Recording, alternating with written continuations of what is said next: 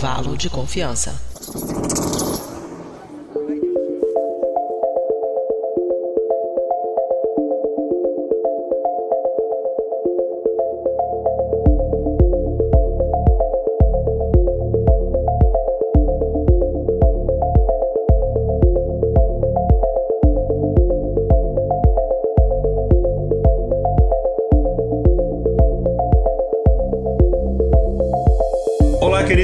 Ouvinte do Briden, está começando mais um episódio do Intervalo de Confiança, uma distribuição uniforme de pensamento crítico. A gente está começando hoje o nosso episódio 131, que está um episódio do. Enfim, não vou falar aqui para.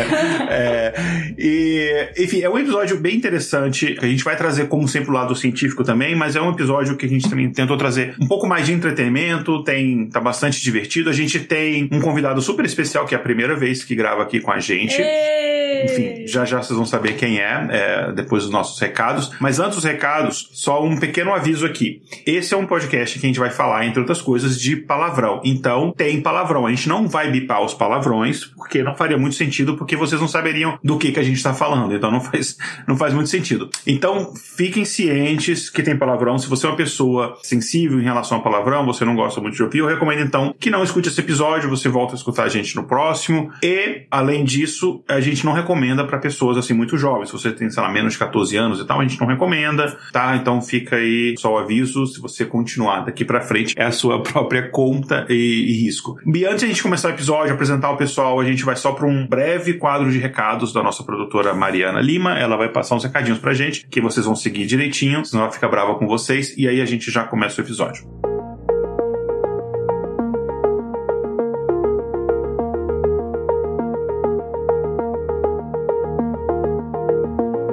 Oi, pessoal, aqui é a Mariana e, como o Igor avisou, estou aqui para dar alguns recados bem rápidos. E o episódio de hoje tá do c.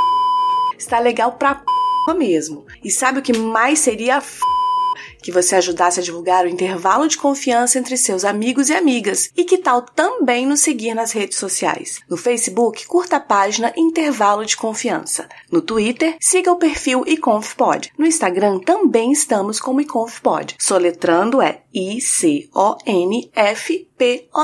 E vocês também podem fazer parte do nosso grupo de ouvintes no Telegram. O link para o acesso está no post desse episódio. Entra lá no nosso site intervalodeconfianca.com.br. Agora, falando desse programa, ele não é feito com o apoio da Fundação para o Desenvolvimento Urbano, a FUDEU, empresa com sede na Costa Rica, e nem da holandesa Boston Water Technique. Nosso trabalho só é possível através da contribuição de ouvintes apoiadores, como o André Moreira, que contribui mensalmente com valores que começam a cinco reais, o que dá menos que 20 centavos por dia. Você pode, por exemplo, assistir às nossas gravações dos episódios e inclusive mandar seus comentários e perguntas ao vivo. Faça como o André, para quem esse episódio é dedicado, e torne-se você também um apoiador da divulgação científica. Para saber mais, entre em intervalodeconfianca.com.br barra apoie. É isso então, deixa eu terminar por aqui. Um grande abraço e até a próxima quinzena. Tchau, tchau!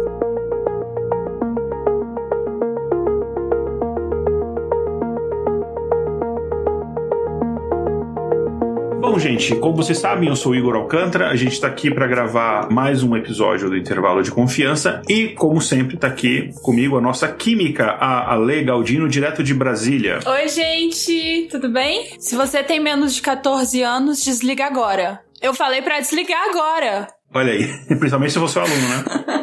Pelo amor de Deus. Vai fazer tarefa, jogar o Minecraft, né, cara? Isso, vai estudar. Menino, vai estudar. Não, esse episódio não é para você. Sai daqui agora. Agora. Pois é.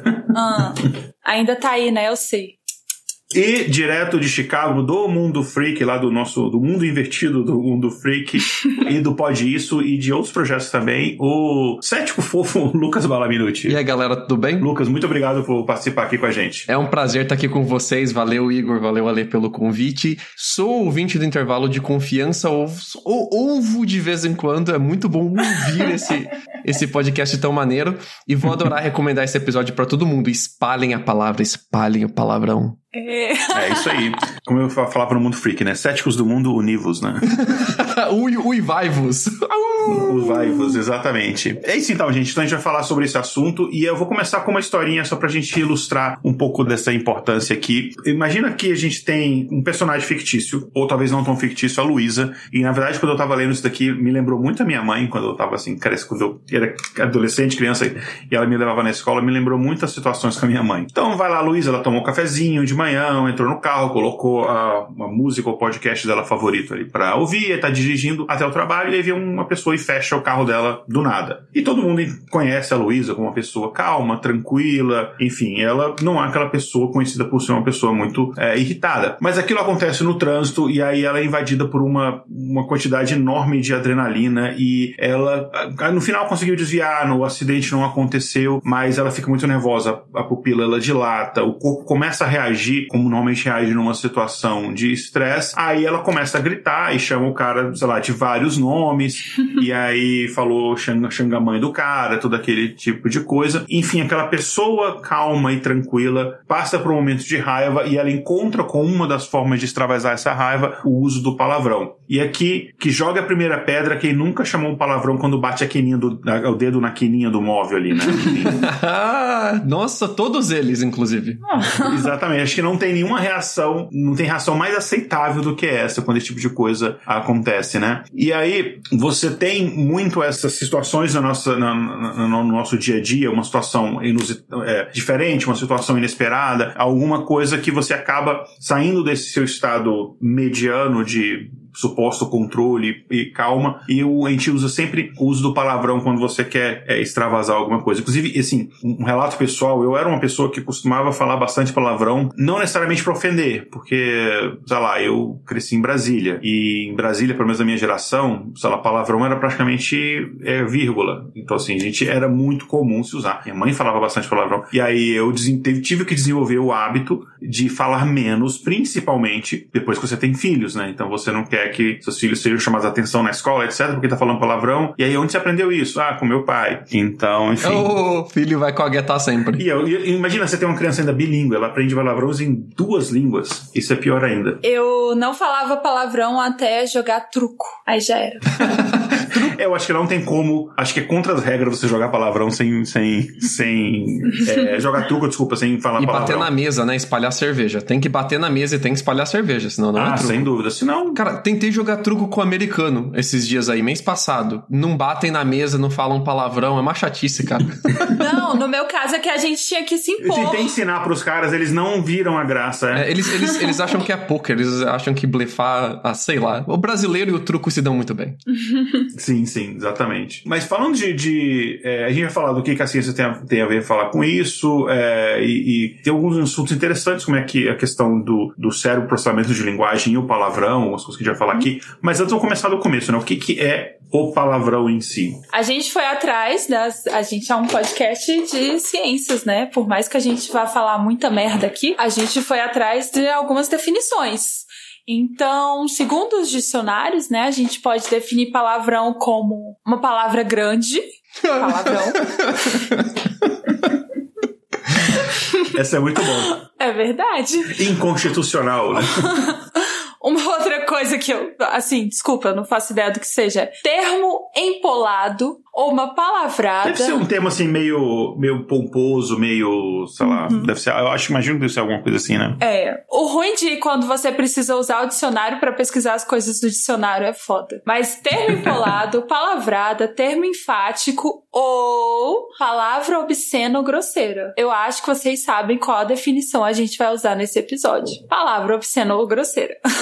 sabe, só deixa eu interromper aqui, Ale, mas sabe uma coisa que eu, me ocorreu agora, uma coisa muito interessante, e assim, eu não não tenho nenhuma especialidade nessa área, é só, só um assunto que eu acho interessante, então assim, posso estar falando, quer dizer, não posso, provavelmente estou falando grande besteira. Mas a minha muito pequena experiência é todas as línguas que eu, que eu tive algum tipo de contato, elas têm esse recurso. Inclusive línguas que é, teoricamente não são é, derivadas daquele tronco indo-europeu. Eu não sei falar, mas eu sabia algumas palavras há muito tempo atrás de makushi, que vinha em língua Yanomami, porque uma das principais línguas Yanomamis, porque eu fiz um trabalho, o pessoal que conhece, eu fiz um trabalho um tempo atrás de pesquisa com a comunidade Yanomami em Roraima e tal, uhum. nos anos 90. E aí a gente sempre tinha um tradutor da FUNAI que ia lá e tal, e aí a gente aprendia algumas curiosidades. Eu não vou lembrar as palavras, mas eles tinham é, palavrões, assim, que normalmente eles se referiam a uma outra pessoa de um grupo que era um adversário, eles sempre tinham alguma coisa pra ofender, e qualquer língua, né? Então é uma coisa interessante que você tem essa. E inclusive tinha até a interjeição, quando acontecia alguma coisa, eles tinham forma de expressar aquilo como a gente faz, sei lá, você bate na quininha e fala, ah, porra, caralho, esse tipo de coisa, eles tinham é, equivalentes a isso. Mas é, isso foi em 97, eu não tenho a menor chance de eu lembrar quais eram essas palavras. Você chegou num ponto muito importante, porque o dicionário nem sempre a gramática acompanha a língua, né? Porque a língua ela é fluida, ela se modifica.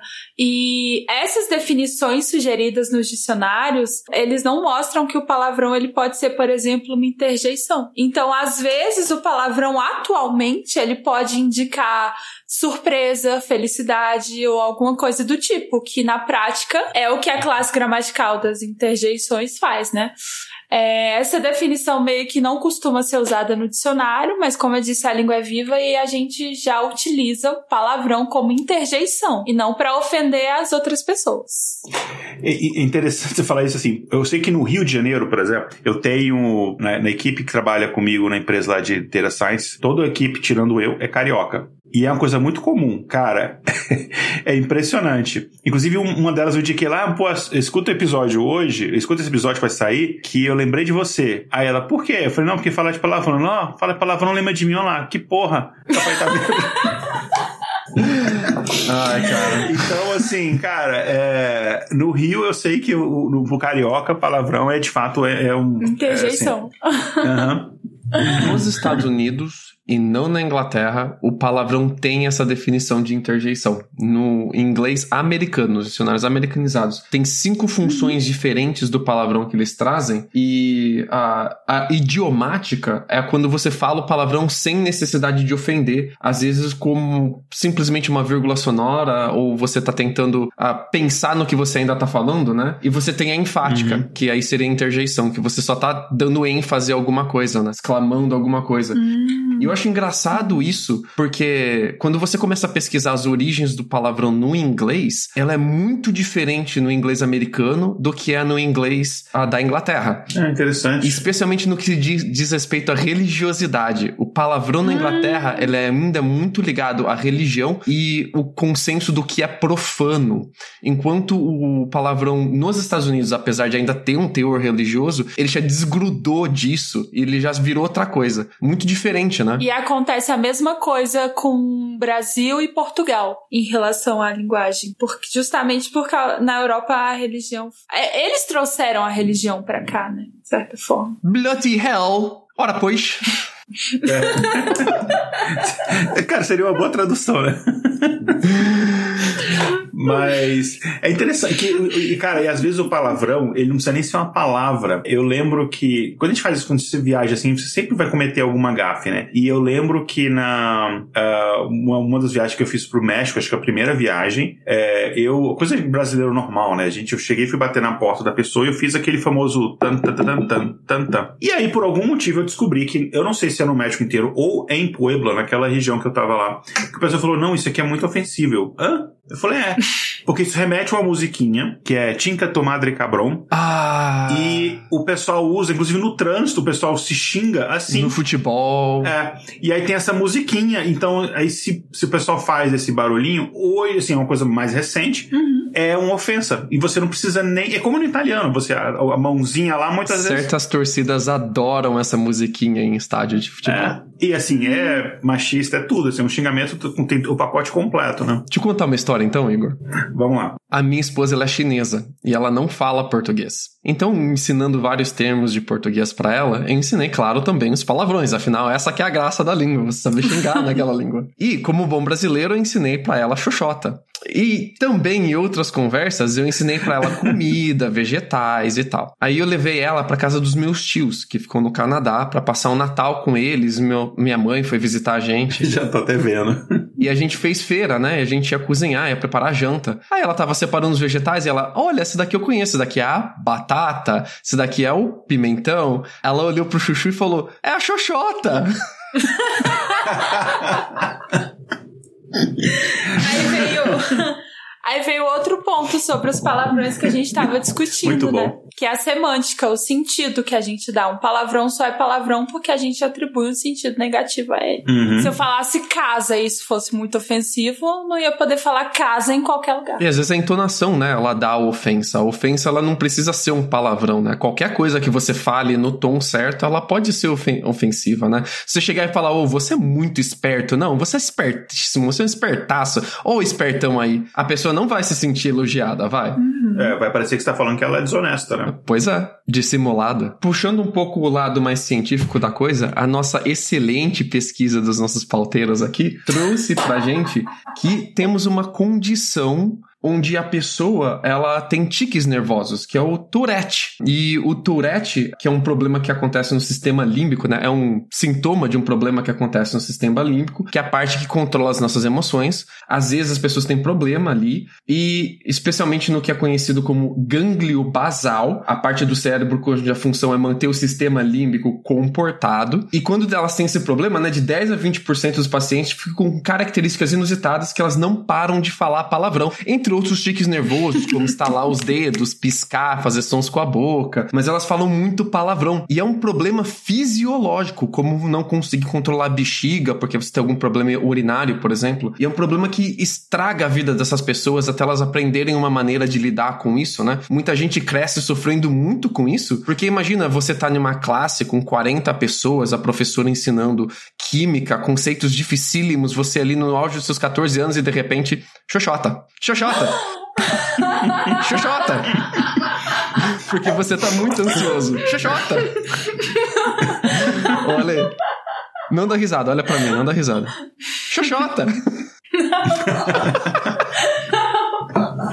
Ali tem cara de quem não fala palavrão. Você consegue falar xoxota? Não, eu acho que não. Fala pra mim, xoxota. Não, isso tu... Não consegue! É, é eu não eu- lembro dela falar mesmo. Não, eu falo. Eu sabe por quê? Outro motivo pelo qual eu comecei a falar palavrão em cursinho. Quando você fala palavrão, você quebra o aluno, ele começa a prestar atenção em você. é só isso. É uma boa tática. Truque e cursinho, mas eu quero parar, assim. Talvez eu consiga falar até- o final do Como programa. uma viciada em drogas, né? Oi, meu nome é Lucas. Eu tô há três meses sem falar xoxota. Que emoção, Lucas! Sobre essa, essa síndrome aí, que por causa de uma pesquisa envolvendo isso, a gente descobriu que os palavrões eles têm relação com uma parte do nosso cérebro que está ligado a emoções e não necessariamente a linguagem. Então, quando você bate o dedinho e solta aquele caralho, significa que você, tipo, mais do que a sua linguagem, você tá liberando coisas emocionais. É isso aí, é, um, é libertador. É engraçado porque eu vi uma pesquisa neurológica já faz um tempo atrás, isso de 2015 e 2016, que tava tentando mapear o cérebro para tentar entender onde as pessoas tinham dificuldade em matemática. E aquela pesquisa era muito interessante porque ela descob... não descobriu, né, mas ela sintetizou de uma forma muito convincente de que quando a gente pensa em uma operação matemática, vários neurônios acendem ao mesmo tempo e eles representam várias respostas diferentes. Mas a gente entende a resposta certa porque os neurônios que representam um número que é a resposta certa acendem muito mais do que os outros neurônios que representam outros números. Então você pensa 1 mais 2 igual a 3. Há vários neurônios que representam 4, 5, 6 acendem na sua cabeça também, mas como os que, os que representam o número 3 acendem muito mais e com muito mais força, você acaba respondendo 3. E sem querer eles também mapearam como se fosse um trânsito, uma comunicação entre o neocórtex, que é responsável pela linguagem, e o límbico, que é responsável pelo palavrão, onde quando você tem ah, emoções muito fortes, um se liga com o outro e os neurônios responsáveis pelos palavrões, eles se acendem com muito mais vontade, muito mais frequência, de forma que mesmo que você não esteja tentando pensar em palavrão, eles vão tentar se enfiar no meio da sua, da sua frase, da sua fala. Muito doido isso, né? É, e num dos artigos que eu li para essa pauta, eles falaram sobre futebol, né? E a mulher tava tentando explicar assim, pô, se o juiz dá um cartão vermelho de maneira incorreta ou fala que é pênalti quando não foi, você não pode falar, você não vai gritar, isso está errado.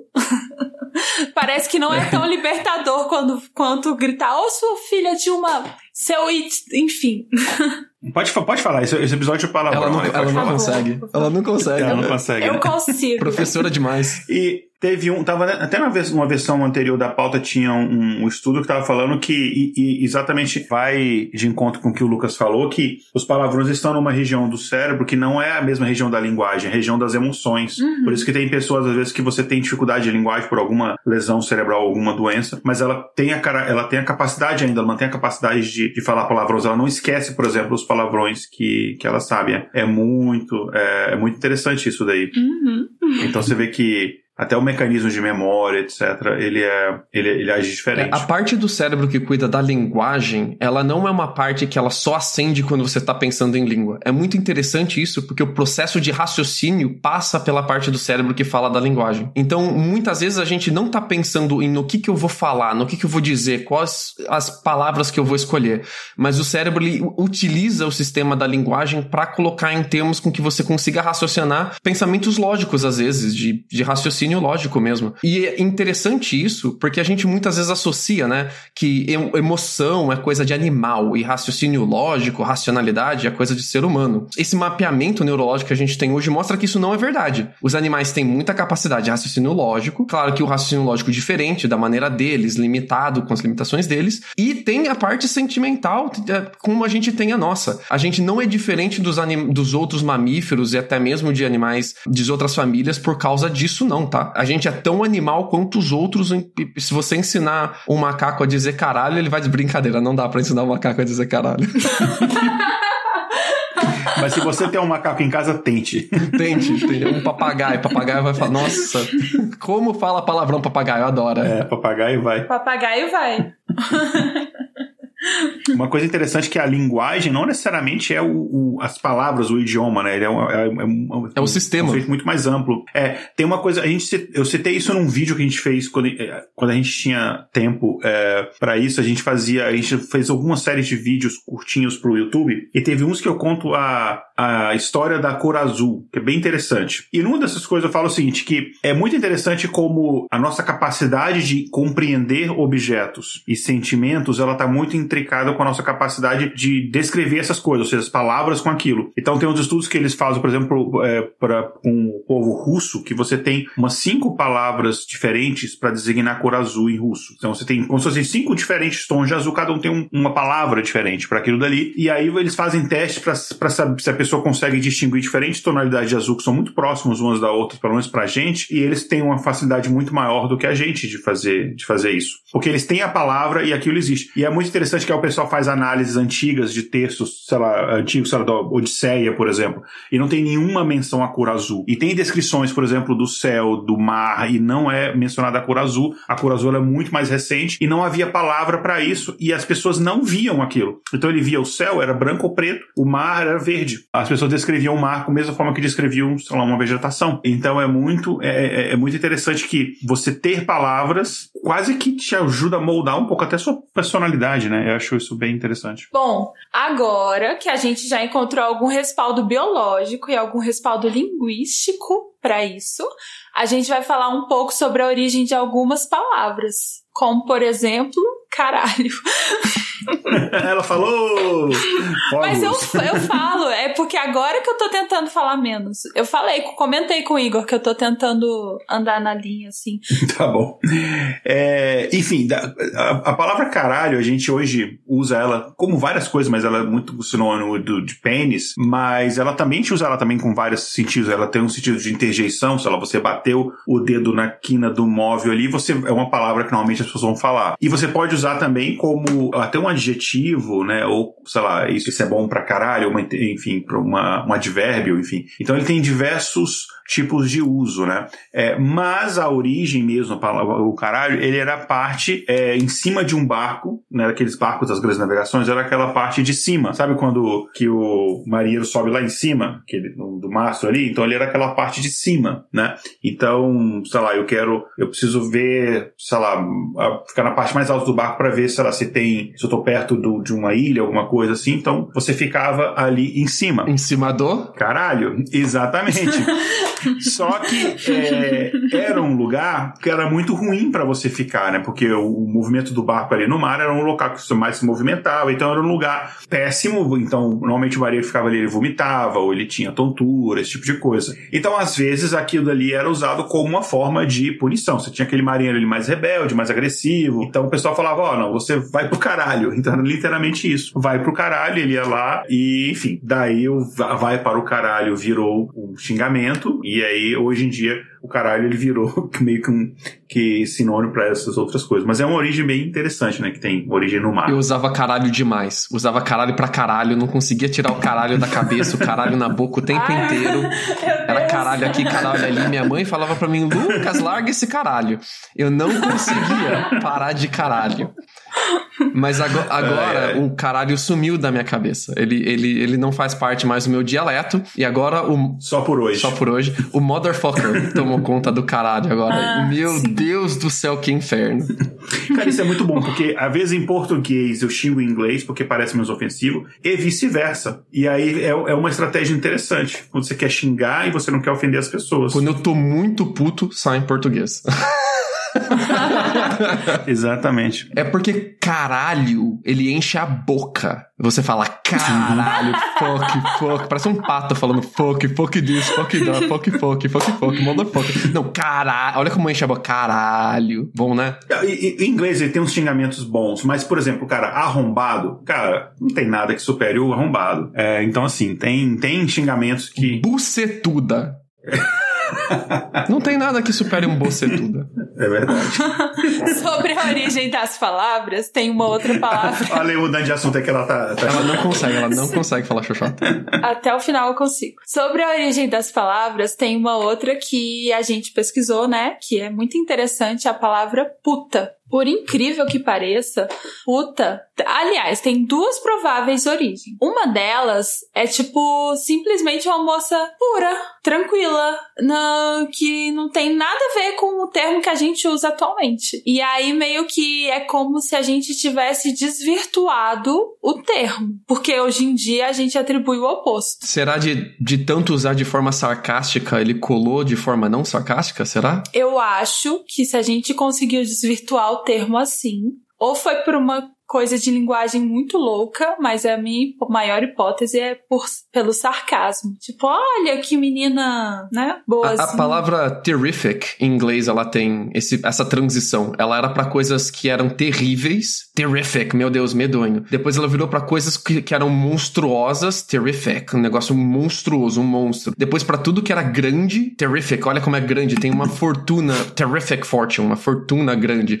E depois ela ficou positiva. E, você pode ser uma pessoa muito linda, ou you looking terrific. E agora uhum. ela tem os dois significados, e a pessoa fala terrific, você fica meio atordoado, sem saber se ela tá te xingando ou se ela tá te elogiando. Meu, eu tô parecendo um monstro ou eu tô muito bonito hoje? Exato. Em português tem uma palavra que é, é, é parecido, que a palavra formidável era uma coisa monstruosa, era uma forma. Caraca, não sabia. Bizarra e aí depois ela virou uma coisa positiva. E é bem interessante. Aqui no sul dos Estados Unidos tem uma expressão muito legal que é bless your heart, que ela pode ser tipo vai se fuder ou pode ser legal, depende muito da entonação que você fala. Que é bem, tem bem ironia. A pessoa pode falar bless your heart, com aquele sotaque bem sulista, e dependendo da entonação, você sabe que ela tá mandando você de uma forma educada e pra merda. Caraca. Mas a outra, voltando, né, pra puta, a outra provável origem é mitológica, que era uma deusa não tão conhecida, mas que os rituais para ela envolviam bacanais. E aí, se você fosse a filho da puta, seria o filho que surgiu em um desses rituais. Que é rituais para Baco, né? Bacanal vem disso, né? Então, ah. a pessoa que cozinha bacana, a pessoa bacana é a pessoa que participa de bacanais. Poxa! Sim, Agora gostei. Uma pessoa bacanuda. Poderíamos ficar aqui a noite inteira falando e discutindo a origem de palavrões? Poderíamos. Mas a gente não quer discutir a origem, a gente quer ensinar vocês a usar uns palavrões mais interessantes. Eu acho que seria legal aqui a gente trazer uma outra origem dos palavrões. Porque antes dos palavrões serem palavras específicas que as pessoas reagem de uma forma negativa a elas, os palavrões elas eram o que em inglês a gente chama de cursing, que é você rogar uma praga, uma maldição para as pessoas né? E hoje em dia você perdeu a prática do, de você rogar uma praga, rogar uma adição, a desejar a pessoa algo negativo. E isso era muito forte antigamente. E as pessoas perderam a prática de, de rogar pragas, né? Desejar o mal às pessoas. Eu acho elas uma prática muito interessante, porque você pode chegar em um nível muito pessoal. E a pessoa se ofende muito mais quando você pega no pessoal. Se você só falar pra ela, vai a merda, caralho, vai tomar no cu, ela não vai se ofender. Ela, ah, segunda-feira no trânsito, todo mundo tá mandando todo mundo tomar no cu. Mas quando você chega pra ela, que tem, por exemplo, um pai que você sabe que o pai da pessoa foi indiciado por tráfico de drogas, você vai falar, seu filho de traficante, quero que seu pai seja pego pela polícia. Você pro, provavelmente vai tomar uma bala? Provavelmente, mas você pegou ela no pessoal. Você pega pelo calo, pela fraqueza dela. E eu trouxe aqui pra gente um exemplo de um filme muito teatral chamado O Farol, que tem o melhor dos xingamentos, das ofensas, dos palavrões, baseados em rogar praga que eu já ouvi na minha vida. E eu queria fazer toda uma entonação aqui caprichada para vocês. Estão preparados? Sim. Vamos lá. Você tem dois personagens aqui, eles estão morando juntos no farol, e um deles gosta de fazer um prato ah, feito de lagosta, e ele pergunta se o outro curte o prato de lagosta dele, e ele fala que não. Ele fala que não gostou do prato de lagosta. E ele responde assim: Hark, Triton! Hark below be our father, the seeking rise from the depths, full following his fury. Black waves steaming with salt foam to smother this young mouth with potions lying. Choke we! Engorge your organs till you turn blue and bloated with bile and brine and can scream no more. Only when he, crowned on the cockle shells with slithering tentacle tails and steamy beer, take up his fall fall beefing arm, his squirrel time treading screeches banshee like in the tempest and plunges right through your gullet. E ele continua, cara, mais uns dois minutos disso e é eu acho que ele de fato não gostou. Sensacional, é sensacional. Em uma tradução livre, assim, bem uh, Google Tradutor, ele, ele chama o cara de Tritão, né? Tritão que seria o sereio, né? Ouça, Tritão, me escute, abaixe e ordene ao nosso pai, o rei do mar, que ressurja das profundezas, em cheio de fúria, onde ondas negras cheias de espuma salgadas para sufocar essa boca jovem como um lodo pungente. E ele continua, cara, por uns dois minutos e é sensacional. E ele faz toda várias metáforas com mitologias de marinheiro no meio do xingamento, né? Ele, ele fala fala de você se tornar parte do mar, de tentáculos te abrir no meio, de você não ser mais reconhecido porque os corais te comeram vivo. E, do, ele fala do, do, do, do, diabo como se ele fosse uma criatura do mar, né? É enigmática, e, é, e você é esquecido pela toda sua existência é esquecida porque você se fundiu em meio ao oceano escuro e vazio. Cara, é muito legal, é muito legal. Xinguem as pessoas assim. Olha só, a gente já tá dando bons exemplos de ofensas, até porque parte da nossa pauta envolve discutir por que alguns palavrões são problemáticos. Não é mesmo, Igor? Pois é, e, uns, e a gente tenta até revisitar algumas coisas, porque a gente sabe que a gente tem uma história, a gente como sociedade tem um histórico, não tô falando a gente não tem valor de confiança, gente, não cancele a gente, por favor, mas a gente como sociedade, a gente tem um histórico homofóbico, machista, racista, todas essas coisas que a gente como sociedade tem que é, ter o compromisso de revisar isso. E, obviamente, é, muitas formas de ofender que são utilizadas até hoje têm essa conotação machista, homofóbica e tal. Em relação à homofobia, você tem uma o famoso chamar a pessoa de viadinha, ou de, ah, vai tomar, o, o próprio vai tomar no cu, tem uma conotação homofóbica e tal. É, e e para muita gente, você, você mencionar ou insinuar que a pessoa é, gay ou trans ou qualquer coisa do gênero, aquilo é considerado uma ofensa, né? Quem já foi em estádio de futebol está bem acostumado com, com isso, né? Há diversos tipos de é, iniciativas nesse sentido, né? De, inclusive a gente tem alguma, tem sugestões, né? Em vez de chamar as pessoas desse tipo de coisa, tem outras sugestões de outros apelidos que são, é, outros xingamentos que são interessantes, que eu acho que são até melhores. Mas vamos muito prestar atenção, né? Se não tem um viés nisso daí, enfim, eu falando aqui muito de relação a, a palavrões homofóbicos, mas, enfim, é, não é o único tipo de problema. Mas tem muitos palavrões que eles têm essa origem na homofobia. Mas não só, né? A primeira vez que eu percebi que o vai tomar no cu era problemático, eu mandei uma pessoa chamar no cu e tomar no cu e ela olhou para mim e falou: Cara, depende de quem. E eu fiquei em choque, porque eu não sabia que eu tava falando com uma pessoa que era homossexual. A homossexualidade da pessoa nunca foi relevante pra nossa conversa ou relação. Tava muito puto com ela, mandei ela ir tomar no cu. Ela simplesmente falou: Cara, depende de quem. E o cara nunca tinha parado para pensar no que vai tomar no cu. Tem uma carga homofóbica uhum. implícita nesse xingamento, né? Porque você parte do princípio que o sexo anal, ele é uma coisa negativa, e você parte do princípio de que qualquer pessoa que esteja meramente relacionada ao sexo anal, seja homossexual ou não, ela então tem algo de negativo que ela carrega com ela. E de, não é todo homossexual que pratica sexo anal. Mas a, a, carga implícita que fica é essa. Você é ruim por causa de atos sexuais que você pratica. E, cara, os atos sexuais que a pessoa pratica e qual sexualidade a ela pertence, cabe a ela e ela merece respeito, por mais desprovida de graça que ela seja. Cara, se você acha que a pessoa é uma desgraçada, xinga ela por escolhas que ela fez. Você pega a pessoa no calo uhum. quando você xinga ela pelos erros dela. A pessoa não escolhe ser homossexual. Isso não depende dela. Se você xinga ela de homossexual, uhum. você tá falando nada para ela. E você tá deixando implícito que todo homossexual é ruim. O que não faz sentido nenhum no seu xingamento. Pega no erro da pessoa. Ele já tá dando tutorial.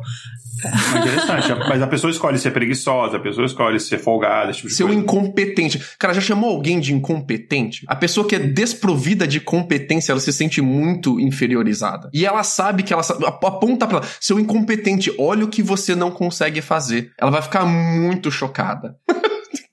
Gente, eu sou fofo. Eu, juro que eu não falo isso. Juro. Os outro, outros tipos de palavrões que a gente tem, né, fora os homofóbicos, a gente observa nas pesquisas que eu li, boa parte dos palavrões eles têm origem ou homofóbica ou machista. Tipo quando você fala que alguém é filha da puta, que a gente já descobriu qual a origem, né? Ou quando você xinga alguém de vadia, enfim. A gente sabe que o sistema linguístico, ele meio que acompanha a sociedade e o comportamento das pessoas. Então, de maneira bem simplista, a língua meio que influencia a sociedade, a sociedade influencia a língua. Aí a gente observa esses tipos de palavrões e de certa forma, eles têm uma origem na nossa sociedade que tem um viés machista. Então, você que tá tentando ofender tá, a mãe do menino que não tá nem na situação, coitado. É só um, comentário sobre isso, né? Tem essa, essa questão desses palavrões com essa conotação machista ou referenciando órgãos sexuais é comum em quase todas as línguas, assim, pelo menos as que eu tive, é, que eu tive algum tipo de contato. Mais pra frente eu vou trazer alguns palavrões em tcheco para vocês e você vê que muitos têm essa conotação também e são usados até hoje e tal, enfim, mas muitos a origem, daí você pegar a origem da palavra, o que significa, tem essa conotação também em inglês a mesma coisa, em espanhol a mesma coisa, em italiano a mesma coisa, enfim, é uma coisa muito comum, ou seja, é uma coisa da sociedade no geral, né? Não é exclusiva do, do Brasil. Ofensas e palavrões de cunho racial são extremamente comuns, independente de onde você for. Sim. Ainda muito usadas, ainda muito usadas. E é interessante você falar essa questão de ofensa racial, porque no Brasil isso está muito ligado à etnia negra mas não necessariamente, né? Você tem muitas ofensas, sei lá, no leste europeu você tem muitos xingamentos para romenos e para ciganos, para esse tipo de etnia, enfim. Então, você sempre tem uma determinada etnia, um determinado povo que ele é descriminalizado nos Estados Unidos, o Lucas sabe, tem muita um povo latino, né?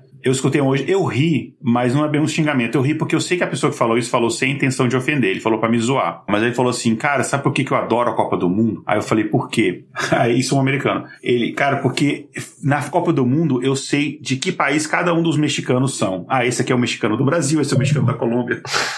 mas assim, eu sei que ele não teve a intenção de ofender, mas para muito, mas reflete muito. Ele tava, na verdade, a piada, ele tá fazendo a piada com o estereótipo do americano que acha que todo mundo embaixo do, do Texas é mexicano. Mas aqui tem tem muito isso, né? Tem o equivalente ao N-word dos, dos que eu não vou, não vou pronunciar aqui para a população, para a comunidade mexicana e tal. Então tem muito também essa questão do, desses palavrões também racistas, etc. É, é tipo... ofensa asiática também, né? Inclusive, no, no uhum. Brasil, qualquer pessoa que tenha qualquer indício de olho puxado é chamada de japinha. Todas, todas elas. E, e elas, ninguém nunca para pra pensar no, no é o mesmo tipo de, de perjúria que você dá a falar que vários tipos de mexicanos, né? Você é um mexicano do Brasil. É você chamar todo mundo que tem olho puxado de japonês. Você tá fazendo o mesmo tipo de comparação. É. E a gente faz muito isso. Eu nunca liguei para isso, mas eu sei que muito brasileiro nos Estados Unidos se incomoda se o pessoal acha que a gente fala espanhol. E para mim, tipo, cara, o cara não tem obrigação de saber. A gente é um, praticamente um dos poucos países que não fala espanhol na América Latina. Mas para muito brasileiro ofende. Mas são os mesmos brasileiros que chamam o, o cara da China, do Vietnã, de japa. E assim, uma coisa é você ficar incomodado com a falta de conhecimento geopolítico do americano, de não saber que, que brasileiro fala português. Outra coisa é se sentir ofendido por achar que falar espanhol espanhol te faz de alguma forma menor. Aí. Eu acho que na maior parte dos casos é, é, isso, né? Aí você, você tá recebendo. A ofensa nem foi necessariamente preconceituosa com você. Ela é um comentário ignorante, ela é baseada na falta de informação. Mas ela não teve a intenção de te ofender. Ela só perguntou: ah, você fala espanhol? E você se sentiu ofendido porque você tem o preconceito de achar de quem fala espanhol de alguma forma menor. Doido isso, né? Uhum. Sim, exatamente. Aí a ofensa tá mais no receptor, não no, no emissor. Antes de continuar, só vou ler alguns comentários do pessoal que tá acompanhando. Muita gente aqui mandando boa noite. A Lani falando que quando eles falam no diminutivo é pior ainda, né? Ah, aquela japonesinha ali e tal. A, a Luciene falando que ela ainda fala bastante palavrão. Eu sei. é, enfim, eu conheço ela. Uh, ela é minha mãe, ó. Minha mãe tá escutando a gente. Ah, que fofa. Beijo pra Luciene. E, é, e, enfim, os ouvintes muitos escutam a gente ao vivo e não, enfim, não comentam, mas vocês fica à vontade para mandar dúvidas, comentários, etc. Eu fiquei até com vergonha de ficar falando xoxota na frente da sua mãe agora. Não, minha mãe, minha mãe, ela fala, ela, ela vence todo mundo aqui no palavrão, relaxa. Perdão, Luciane. não, fica tranquilo. Ela que me ensinou todos que eu sei. Então vamos que vamos. Nossa excelente pesquisadora leu um artigo chamado Homossexualidade, Homofobia e Agressividade do Palavrão, seu uso na educação sexual escolar, que mostrava que entre 520 palavrões anotados, 85% ou 442 tem conotação sexual e 15% não tem conotação sexual. Grande número de palavrões ofende por referir-se a sexualidade familiares, sobretudo aquelas do sexo feminino como mãe, irmã, namorado, esposa, que caem naquele Aí entra no machismo, que a gente falou, né? No machismo, né? Do machismo. Uhum. Na progressão da agressividade do palavrão, o filho da puta, famoso FDP, ocupa o primeiro lugar, o maior usado. Olha que beleza. Afinal, ele se refere à vida sexual da mãe do ofendido. E todo mundo, não sei porquê, aprende que quando xingam a sua mãe, você tem que ficar ofendido. Talvez seja amor à mãe, né? Eu amo muito a minha mãe, eu ficaria muito ofendido. Mas eu acho que tem muito da, daquela, daquele comportamento da criança aprender que tem, tem linhas que não podem serem cruzadas. E que quando são cruzadas, você tem que defender a honra, a sua honra, a honra da sua família, né? Tem muito aquela questão da honra nesses palavrões, né?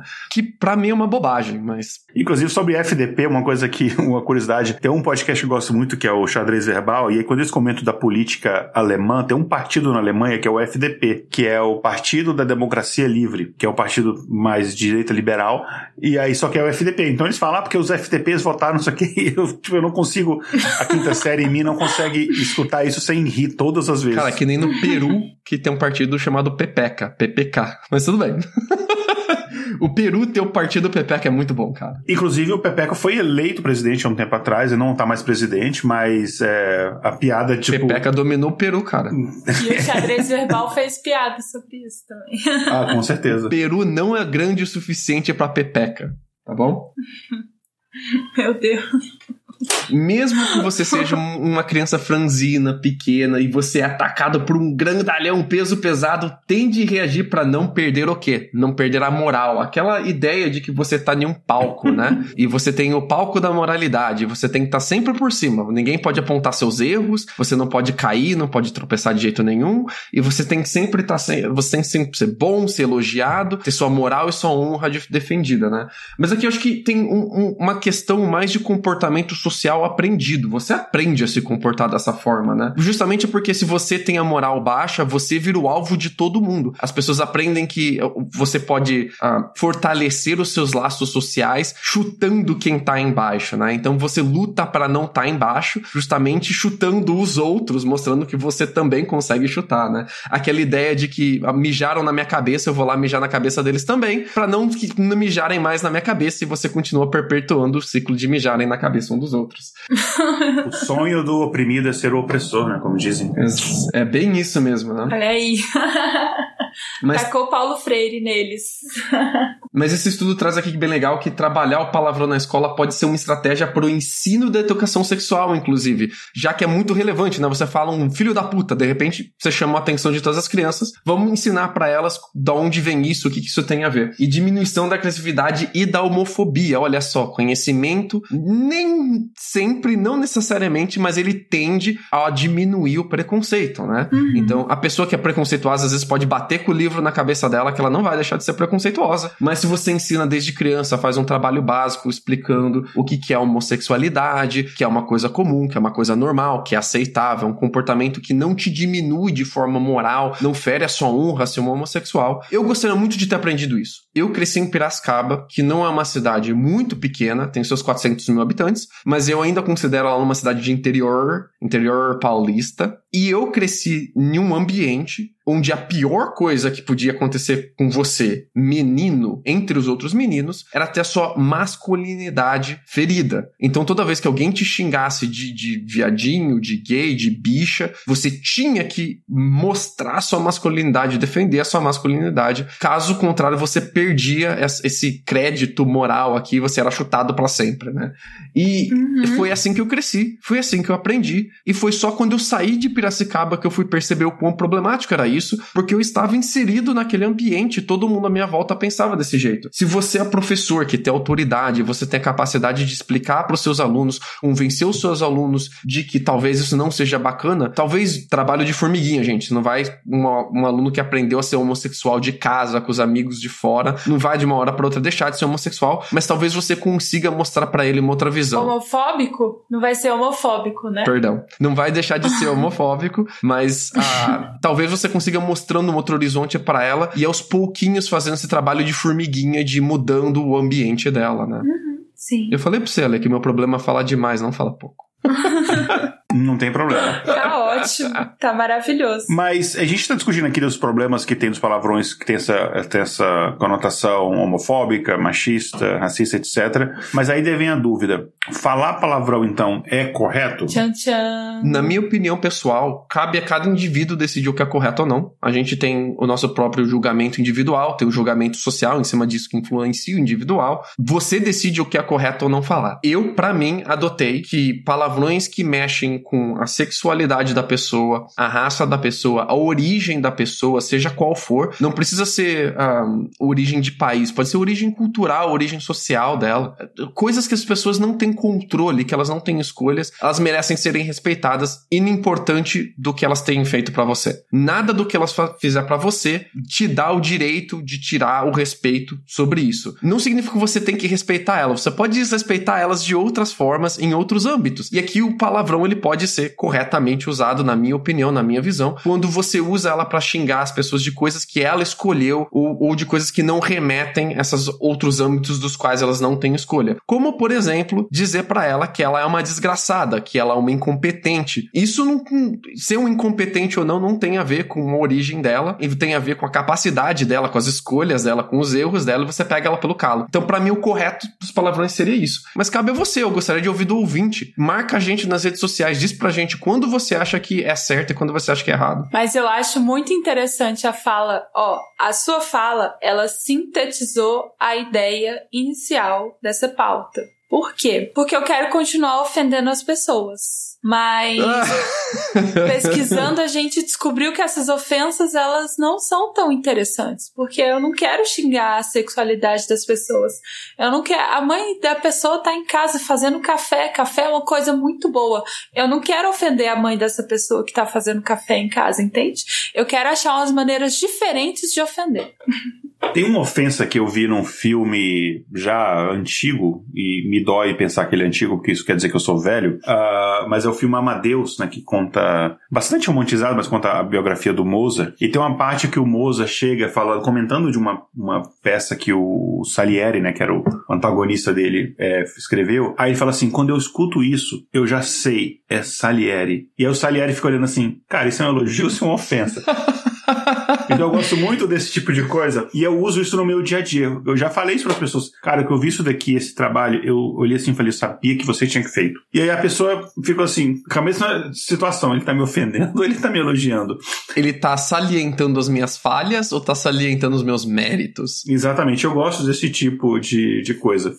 Mas depois eu vou falar de uma, de uma indicação que eu faço de uma série especificamente por causa de, do assunto de xingamento. E aí eu vou destacar alguns xingamentos que eles usam lá que são muito criativos. Eu gostaria de contar uma história, já que a gente chegou nesse ponto da discussão. Vamos lá. O americano tem como parte de sua cultura muito forte o orgulho nacional. O americano é extremamente nacionalista. Muito mais que o brasileiro. O brasileiro tem orgulho de certas coisas, mas o americano tem um orgulho muito mais forte, no geral. E uma vez eu tava no carro com os amigos americanos, carro cheio, a gente tava viajando, e eles estavam tirando sarro do fato do Brasil não ter muitas conquistas. Eles, ah, o nosso país, os Estados Unidos, tem muitas armas, tem um poderio nuclear muito grande. O nosso país tem o melhor exército, o nosso país tem mais dinheiro, o nosso país tem mais gente, a maior diária, o nosso país colocou o homem na lua, nosso país isso, nosso país aquilo, e ficava nessa de puxar o saco deles através de conquistas nacionais. E eu só quieto, né? Só ouvindo. E eu falei, tá, e vocês? E eles, como assim vocês? Ah, você aí, meu amigo Dene, sua mãe paga seu cartão de crédito, cara. Você tem 24 anos, pelo amor de Deus. O outro aí, ó, foi pego colando na prova, perdeu a bolsa, ó que otário. E eu comecei a listar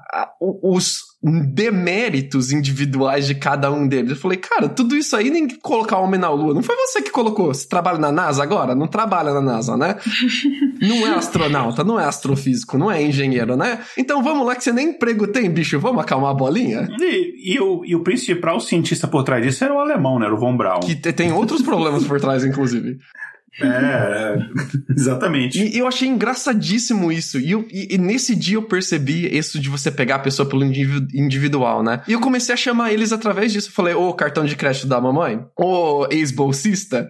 E eles ficaram ofendidíssimos. E não, não deixava de serem verdades, mas eram verdades deles que eles não queriam expostas, né? É, é muito fácil. Eu vou usar a expressão bem chula, não vou falar não, mas é muito fácil você contar vantagem com o feito dos outros, né? Olha, eu consegui conseguir transformar um xingamento chulo numa coisa menos chula. Eu sou horrível de futebol, mas eu adoro esfregar cinco Copas do Mundo na cara de todo mundo. pois é. Ah, eu faço isso, eu faço isso. É, principalmente se tem argentino falando, falando de Messi. Mas Aqui a, aqui a gente, enfim, com as pessoas de diferentes nacionalidades, a gente faz piada um com o outro, mas é piada, assim. Ninguém de fato se ofende, porque a gente sabe um limite, assim, relacionado à nacionalidade, né? A gente brinca muito com os argentinos. E na verdade a gente elogia ofendendo. Tem um argentino que a gente conhece que ele é super gente boa. A gente fala, só que ele meio que cresceu no Brasil. A gente fala, cara, você é o único argentino gente boa depois do Papa, então você teve que sair de lá, igual o Papa. é, eles não te aceitaram lá. Ah, o brasileiro é muito bairrista, né, cara? É muito foda. mas ele sabe que é eu tenho assim, eu tenho amigos argentinos aqui, mas ele sabe que é brincadeira e tal. Mas enfim, eu vou atender agora o pedido da lei, que ela falou que ela quer continuar ofendendo as pessoas. E aí, né? Como é que, que a gente faz? Vamos, vamos dar uma certa é, munição. A gente tentou manter a classe é, até o momento para a gente acumular um certo crédito que a gente pode a partir de agora perder. Então já que fica o aviso, não necessariamente palavrão, mas como é que a gente pode insultar pessoas sem, enfim, sermos é, preconceituosos necessariamente, né, sem sermos homofóbicos, etc. Então, uma coisa interessante é que a gente pode usar palavras ou xingamentos de uma outra região, né, porque que não tem o mesmo significado e a pessoa às vezes nem sabe que ela está sendo xingada. Uhum. Xingamentos regionais são muito legais. A gente aprendeu aqui com a Alice Carvalho no Twitter os melhores xingamentos nordestinos, de acordo com ela. e eles são sensacionais, são muito bons. Boca de suvela. Eu tive que dar um Google aqui para descobrir o que, que era suvela. Vou deixar no mistério aí. fi de uma ronca ou fi de uma fuça. Folote. Prejura. Fi de Nira. Coitada da Nira, cara. Nem sei quem é. Pois é. Miseira, miseira eu ouço muito, muito nordestino falando miseira, miseira, miseira. Esse eu gosto, é. Cara de chibata. Cara de chibata é muito bom. Eu vi um também que era Arrombado das Ideias. Arrombado das Ideias. Que eu achei muito boa. Essa é muito boa, nossa. Né, eu achei Realmente. muito bom. É. eu, eu gostava muito de usar a questão cognitiva por um tempo. Eu falava, ah, cara, tiveram que reinventar o, os axes, que seriam Puta, me ajuda, Igor. Axis em português sumiu da minha cabeça. Só eu sendo burro agora. Coitado do burro, animal tão legal. A gente... De axis de eixos ou não de. Eixos, obrigado, sumiu a palavra. Olha que babaca. que otário, Lucas. Cara, mas acontece, por incrível que pareça, eu achava que era babaquice até vir pra cá, aí acontece com você e você vê que não é normal. É, eu falo pros meus amigos direto, cara, gosto muito do que você falou, exceto que eu vou ter que aqui mudar os meus eixos dos meus gráficos no Excel, porque é tanto, tanta burrice, tanto QI negativo que eu vou ter que mostrar os. Nossa. Vou ter que mostrar o abaixo de zero, cara. o quanto mais calmo você for pra xingar as pessoas, o melhor também. Não pode perder as estribeiras. Inclusive, chamar elas de você não tem estribeira, cara. Não tem estribeira. Ela nem vai saber o que é estribeira. Sensacional. Eu gosto de falar com a pessoa, cara, você desafia as leis da física. Aí a pessoa fica assim, a mesma coisa. A pessoa fica assim, sem entender, mas na verdade é um insulto. Sobre palavrão regional, o que eu mais gosto é o que ela constou aqui no final. É infeliz das costas oca. Das costas Eu oca. sei o que isso significa. Não, mas eu acho muito sensacional. Seu infeliz das costas ocas. Você chama a pessoa disso e você consegue o seu objetivo, seja lá qual, ele, qual, qual for. Chega pra pessoa e fala assim: você nada de roupa, cara. Ela não vai entender o que você quer dizer. Você provavelmente não vai entender o que você disse também, mas ela vai se sentir ofendida. Você nada de roupa, cara. Coisas contraditórias são excelentes para xingar alguém. É a pessoa, não, né? Como é que foi? Eu, eu nada de roupa. Mas a pessoa, não, não nada. ela vai ficar muito confusa, muito bom. É. Eu, eu gosto também de, de xingar as pessoas através de uh, escolhas que ela poderia ter feito, ela tem condições de fazer, mas ela não fez. Chega pra uma pessoa que tem condição econômica e social de ser uma pessoa higiênica e fala assim pra ela: Cara, você é fedido. Você fede. Você cheira muito mal. Ela vai ficar muito ofendida. Ela vai ficar bolada uns três. Ela vai tomar três, três banhos por dia, todo dia, por uma semana. Não, Cara, mas isso é isso, muito aí bom. é muito só se você realmente quiser ferrar o psicológico da pessoa. Porque É muito bom, eu gostei disso. eu vou trabalhar de bicicleta, então o meu pesadelo é alguém olhar pra mim e falar: Você tá fedendo? Ah lá. Porque de fato eu estarei fedendo, mas eu não queria que as pessoas soubessem. Inclusive, isso de as pessoas terem que usarem máscara, pra mim é ótimo. Porque eu chego sempre suada e ninguém vê.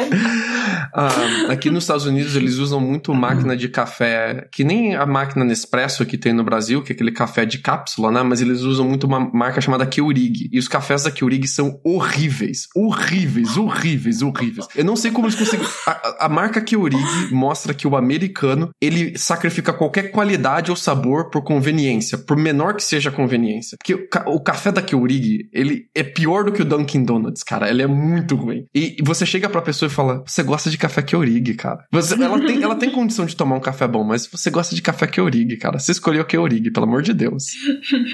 É, é, é, é, o café americano, assim, eu demorei pra aqui em casa a gente, a gente conseguiu encontrar a marca, não sei o que, que a gente consegue achar que não é simplesmente uma água, uma água suja. Eu achei interessante essa- essas, essas dicas do Lucas de pegar a escolha, mas eu, a que eu gostei até, a que eu mais gostei até agora foi da pessoa fedida, porque você gera um- uma paranoia na pessoa, adorei isso. Isso, não, só, fa- só usa se você realmente quiser ferrar o psicológico da pessoa, porque ela vai ficar pro resto da vida assim, vendo se tá tudo bem. Sabe, Mas- sabe a pessoa mas- que se ah. acha, se acha o tempo todo, tá contando vantagem, se autoelogiando, contando história o tempo todo? Chega quando ela estiver bem no ápice da história dele, chega e fala: Viu, viu? Tá aberto. Tá aberto o quê? A sua insegurança. Sua insegurança tá aparecendo, cara. Ela vai ficar muito chocada. Muito chocada. Não, porque Cê- você é muito malvado. Agora eu vou dar uma dica para as pessoas, se você quiser não me ofender, mas se você quiser acabar com o meu psicológico, você vai falar o seguinte para mim. Cara, tem um negócio muito grave, tem que te falar, é, segunda-feira eu te conto. Você vai acabar comigo, porque eu vou ficar três, quatro dias, sei lá quanto tempo que for sem dormir. Olhando pro relógio, né? Chega segunda-feira. O que, que vai me falar, meu Deus do céu? Ah, sacanagem. Cara, minha entrevista do Green Card, eu fiquei uma semana sem dormir, pensando em todas as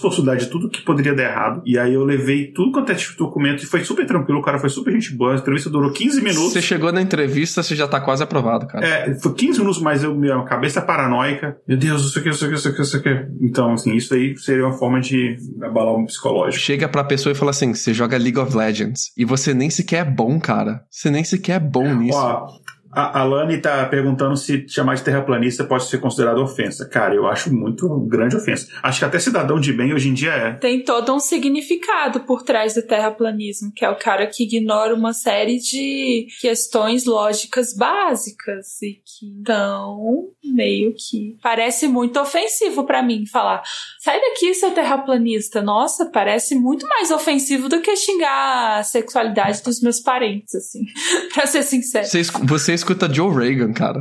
Pelo amor de Deus sai daqui. É, você fala que a pessoa tem problema de cognição. Aí a pessoa depende da pessoa não vai nem entender o que, que é. Mas a, o terraplanismo moderno do jeito que a gente conhece ele ele virou meme parece piada mas ele tem origem religiosa tá? Tem uma cidadezinha aqui em Illinois que é um, um cristianismo terraplanista que tinha um pastor terraplanista, que tinha toda uma hipótese bíblica que ele inventou terraplanista, e ele tinha modelos de terra plana na igreja dele e tal. E a comunidadezinha que ele, que ele comandava, ele é praticamente o dono daquela comunidade, tinha ali entre 3 e 4 mil pessoas. E até hoje, se você passa naquela cidadezinha, tem, assim, cartazes enormes dizendo: se você é globalista acredita na terra redonda, não pare aqui. Eles são extremamente, assim, é, eles são agressivos quanto a isso, porque faz parte da, do mitos religiosos religioso deles, o terraplanismo, né? E é desse cara que veio o terraplanismo moderno que foi virar meme depois, porque ele era muito forte na política, especialmente de é, escolhas de livros e é, currículo para escolas a, americanas, e por causa dele eles colocavam páginas depois a, na internet, faziam movimentos de parada terraplanista, protestos terraplanistas, tudo terraplanista, e veio deles o meme, deles que saiu toda essa explosão que teve depois. Então eu acho justíssimo você chegar pra pessoa e você falar, assim, você é um terraplanista, cara, pare. Porque você pode ser que você até pegue até na veia religiosa dela. E para mim, no, na minha opinião, religião não escapa, tá? Religião não escapa de, de ofensa e religião não escapa de palavrão. Para mim, pode usar. Cara, uma coisa que ofende muito cristãos é quando você se refere sem querer ofender. Vocês falam assim, ah, segundo a mitologia cristã, quando você usa o termo mitologia para a religião deles, que mitologia é sempre a religião do outro, né? Nossa, eles pira, pira, pira, pira. Eles piram. Como se mitologia? Nossa. E aí você não tem nenhuma intenção, você está usando um termo porque você quer né, se referir a alguma coisa e tal. Aí, mas enfim.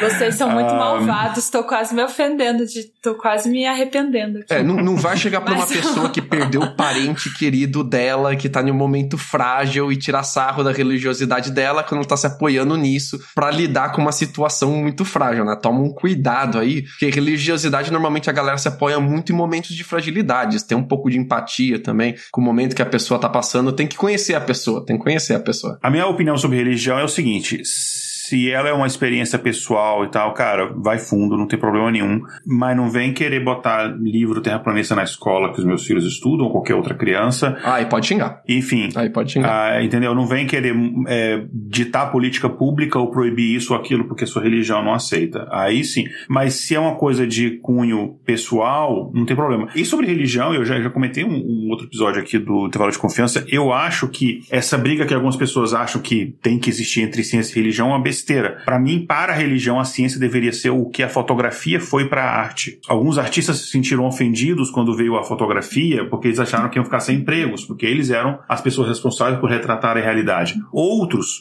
como os modernistas, falaram: não, isso é fantástico, porque isso é libertador. Agora eu não preciso mais retratar a realidade eu posso pintar sombra, eu posso pintar, sei lá, e aí surgiu o expressionismo, o cubismo, todas aquelas coisas. É, eu acho que a, a, a religião ela poderia ver a ciência da mesma forma. Cara, eu não preciso mais me preocupar em explicar a origem do mundo, do universo, etc eu tenho a ciência que faz isso e agora eu vou me concentrar na parte espiritual das pessoas. E beleza, todo mundo vive feliz, cada um no seu quadrado, é, não engana ninguém, enfim. Até, por exemplo, a minha posição em relação à astrologia é a mesma coisa. Cara, se você não estiver enganando ninguém, estiver tirando dia das pessoas, é, cara, tô nem aí, entendeu? Opa, opa, opa, opa. Eu acho que aqui eu entro. Porque, primeiro, vocês estão muito malvados, vocês são muito bons nisso de ofender as pessoas. Mas tem um outro cara muito bom também, que é o Schopenhauer. Vamos lá então. Ele tem um livro inteiro só sobre a arte de insultar. Inclusive, ele falou de astrologia e eu tive que citar o trecho inteiro dele, porque olha só, ele chega assim e fala do nada. Uma prova grandiosa da subjetividade deplorável dos homens,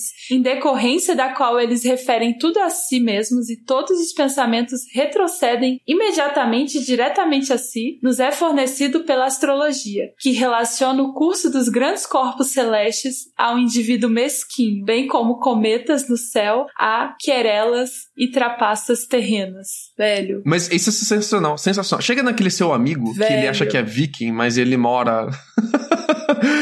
Isso é muito bom. É, ele, ele mora em Rio das Pedras. Viking de Sorocaba. Che- Chega pra ele e fala assim: Ô amigo que acha que é viking, mas é de Rio das Pedras, mesquinho. A sua posição no universo, se olha no espelho, cara. Você, você é de Rio das Pedras, você não é viking, cara. Você, você tá tentando criar uma fantasia do mundo ao redor de você pra dizer que você é pica, pra dizer que você é grande, pra dizer que você é foda, mas você, cara, você é de Rio das Pedras, cara. Ou, ó, olha o que, que o Schopenhauer fala dos jornalistas. Uma grande quantidade de escritores ruins vive unicamente da estultice do público, que só quer ler o que for impresso no mesmo dia. Os jornalistas. Muito bom. Coitado, cara. Eu acho que é uma peça injustiçada. Coitado dele. Eu também. É, mas imagina o que, que o Schopenhauer não diria do, de hoje em dia, hein? Nossa, o Schopenhauer no Twitter ia ser um show, cara. Ia ser muito bom. Cara, Ia ser uma mistura de Ciro Gomes com, com o João daqui do, do Revolu Show. Olha só. o João. O João tinha que, se o João desse um curso de ofensa, eu faria esse curso dele, porque o João, é, o João é muito bom. Menino, é porque não deu tempo. de eu- Eu ia fazer um, um pesquisar os áudios dele. É. O João te ofende em sumério. Nossa. Tem, Ó, tem um dia que a gente foi no festival de música e a gente passou duas das noites do festival vendendo um negócio, um, um treco transparente que é que nem aqueles macarrão de piscina, sabe? De, de boiar, que a gente colocava luzes dentro, comprava por 50 centavos cada um no Walmart com luz de pisca-pisca dentro, assim, e a gente vendia na rave por 5, 10 dólares, né? E a gente fez uns 400 dólares naquela rave vendendo isso. Um dinheirão, cara. Duas noites, 400 dólares. Ia pagar a viagem de volta, né? Porque a gente tinha que voltar pra casa. Ah, e era um festival de música que você acampa no parque, bonito lugar e tal. Meu amigo colocou os 400 dólares no- na mochilinha dele e ele perdeu a mochilinha porque ele ficou doidão na rave e acordou no outro dia seguinte pelado na beira do lago. Aí eu cheguei pro meu amigo e senta aqui, senta aqui comigo. Senta aqui do meu ladinho, amigo. Bum! Toda a matéria do universo se expandiu em uma grande inflação. Rapidamente, de forma violenta, todos os gases começaram a se condensar e rodar de forma aspiral em torno deles mesmos, se colapsando em estrelas, as primeiros grandes astros do universo, que então explodiram eles mesmos. E esses gases, agora carregados de metais, então começaram a se condensar em outras estrelas, e gerações e outras gerações de galáxias então se expandiram até o universo em questão, onde uma pedra flutuante, quente, cheia de magma, então se esfriou depois de meteoros de água cair nela, para que vida microbiana então surgisse de poças e ventilado ventiladores. E que surgirem de poças. E como é que fala vents agora, Igor? ventos. Não fala o quê? Vent, uh, volcanic vents. Ah, ah, é tipo. Ventosas vulcânicas que então criaram os primeiros organismos que foram se evoluindo por dezenas de milhares de anos até chegar em você. Você, o ápice de toda a burrice do universo. Onde tá os meus 400 dólares, filha da... Cara, o Lucas ele põe muito esforço na ofensa, né, cara? É um. É um... É, mas por que, que você acha que eu chamei esse moço pra cá? A ofensa é boa quando ela vem com plot twist. É muito bom. Você fala, onde é que esse papo vai chegar, né? No final. é- A, a última coisa sobre o Schopenhauer é porque, assim, ele, tá- ele é produto da época dele. Eu não pude citar as coisas que ele fala, por exemplo, sobre mulher. Ele gasta muito tempo falando mal de mulher. Ou, sei lá, de alemães. É... Mas ele falou dos químicos, e aí eu me senti particularmente ofendida, que ele fala assim, químicos que querem filosofar a tais senhores de cadinho. Cadinho, pra quem não sabe, é um negocinho bem pequenininho que a gente usa pra macerar alguma coisa. Aí eles chamam a gente de senhores de cadinho. A tais senhores de cardinho e retorta deve-se ensinar que a mera química habilita farmacêuticos e não filósofos. Eu fiquei muito assim. Pô, se põe no seu lugar. Eu tenho um amigo que, pra me ofender, ele fala que a estatística é pseudociência. Meu eu falei, cara, então você elimina Deus. metade da mecânica quântica, porque metade da mecânica quântica é basicamente probabilidade de probabilidade. Mas enfim, Ah, mas tem umas coisas problemáticas aí que a gente pode discutir outro dia. Eu entendo zero de quântica. Só entendo os é. memes. Che- Acho que agora a gente chegou na parte mais importante do episódio, que é como insultar pessoas usando termos científicos. E de Vai lá, preferência Lucas, brilha. cientificamente corretos. O Lucas já deu um monte de pala ao longo do, ao longo do episódio. O, o xingamento científico funciona se a pessoa não entender a maior, maior parte dela e ficar confusa, e se principalmente se tiver um plot twist no final. Chegar pra ela e falar assim, ó. Nativo da África, Arábia, Índia e Sri Lanka, foi introduzido no Brasil pela Embrapa em 1989 um besouro corpóforo que pertence à família da Scarabaeidae. Tal qual como ele, você só sabe rolar bosta, cara. É muito bom. Ou, É, o- os meus alunos, a gente tá fazendo uma acordo de que a gente não pode meio que xingar, né? E aí eu tava ensinando pra eles que as vaquinhas, elas são.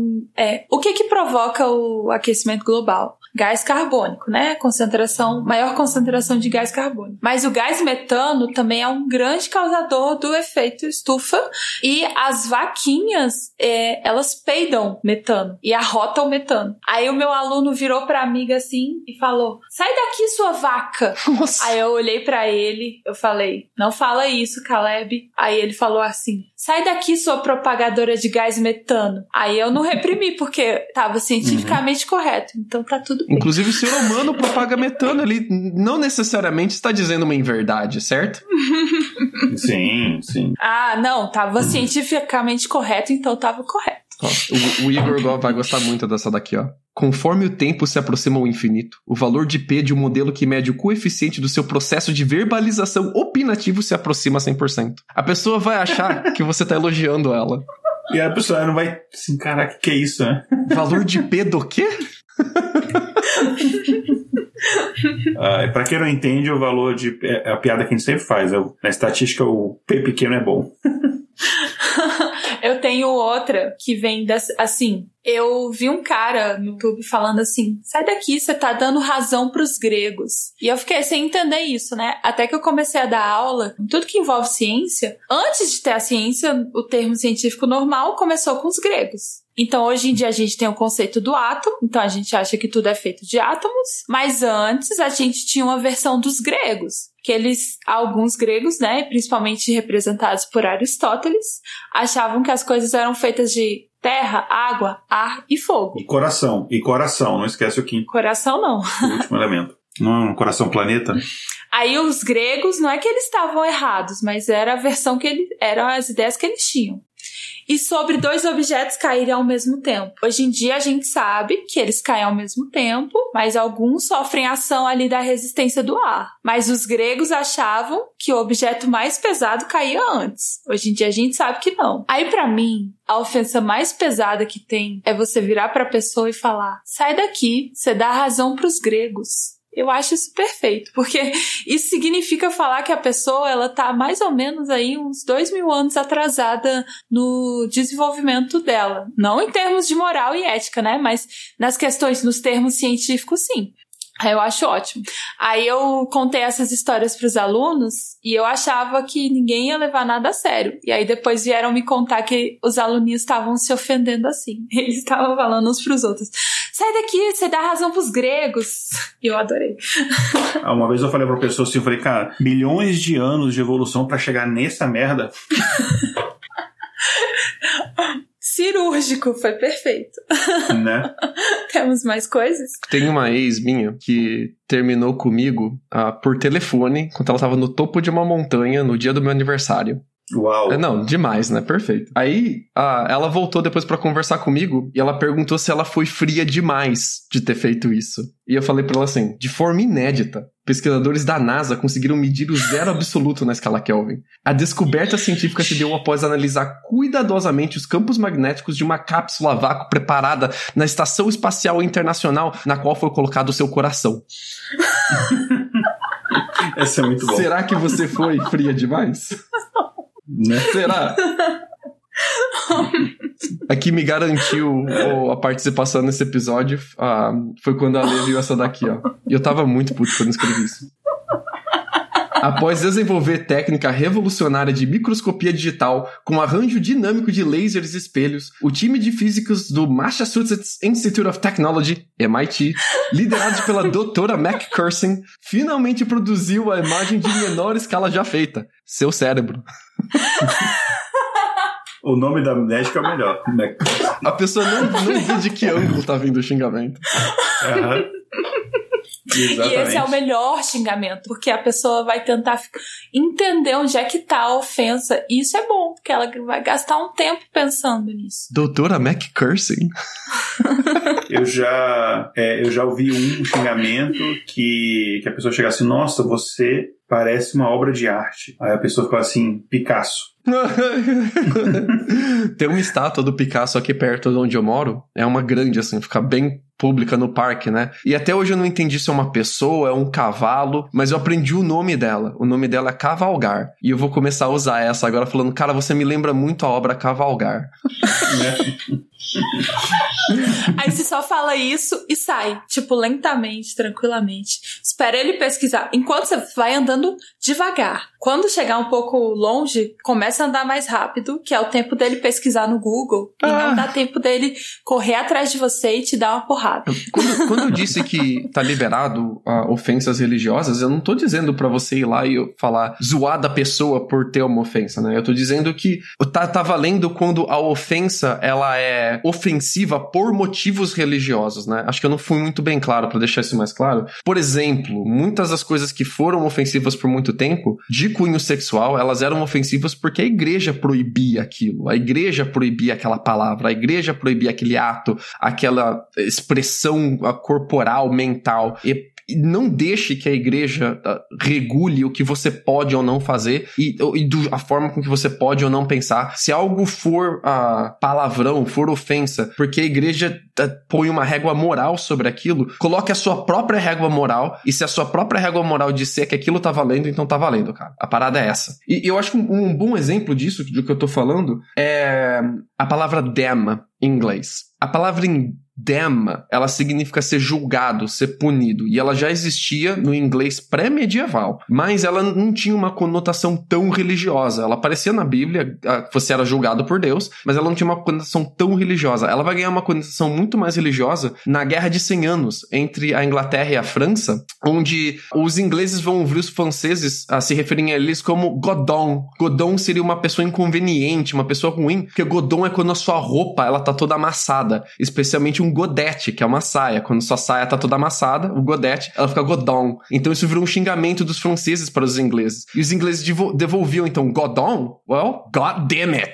Então, que Deus te julgue, que Deus te puna, né? Ah, um, de, de, forma religiosa. E por muito tempo, a uh, them ficou proibido nos dicionários em inglês. Também ficou proibido nos dicionários em inglês a palavra shit, fuck, por questões religiosas, por, por méritos religiosos, por méritos não, por moralidade religiosa, né, cara? E você só vai ter, por exemplo, a volta da palavra fuck no dicionário em inglês em, na década de 60, quando um dicionário chamado Dicionário Pinguim adicionou fuck ao dicionário e começou toda uma revolução de, de a, grupos e associações religiosas fazerem protestos contra a palavra fuck ser admitida na língua inglesa, e os outros dicionários com o tempo foram adotando também, até que voltou a fazer parte do canon oficial daquela língua, cara. E não deixe que, que a igreja te diga o que você pode dizer ou não. Fuck this. This is goddamn bullshit.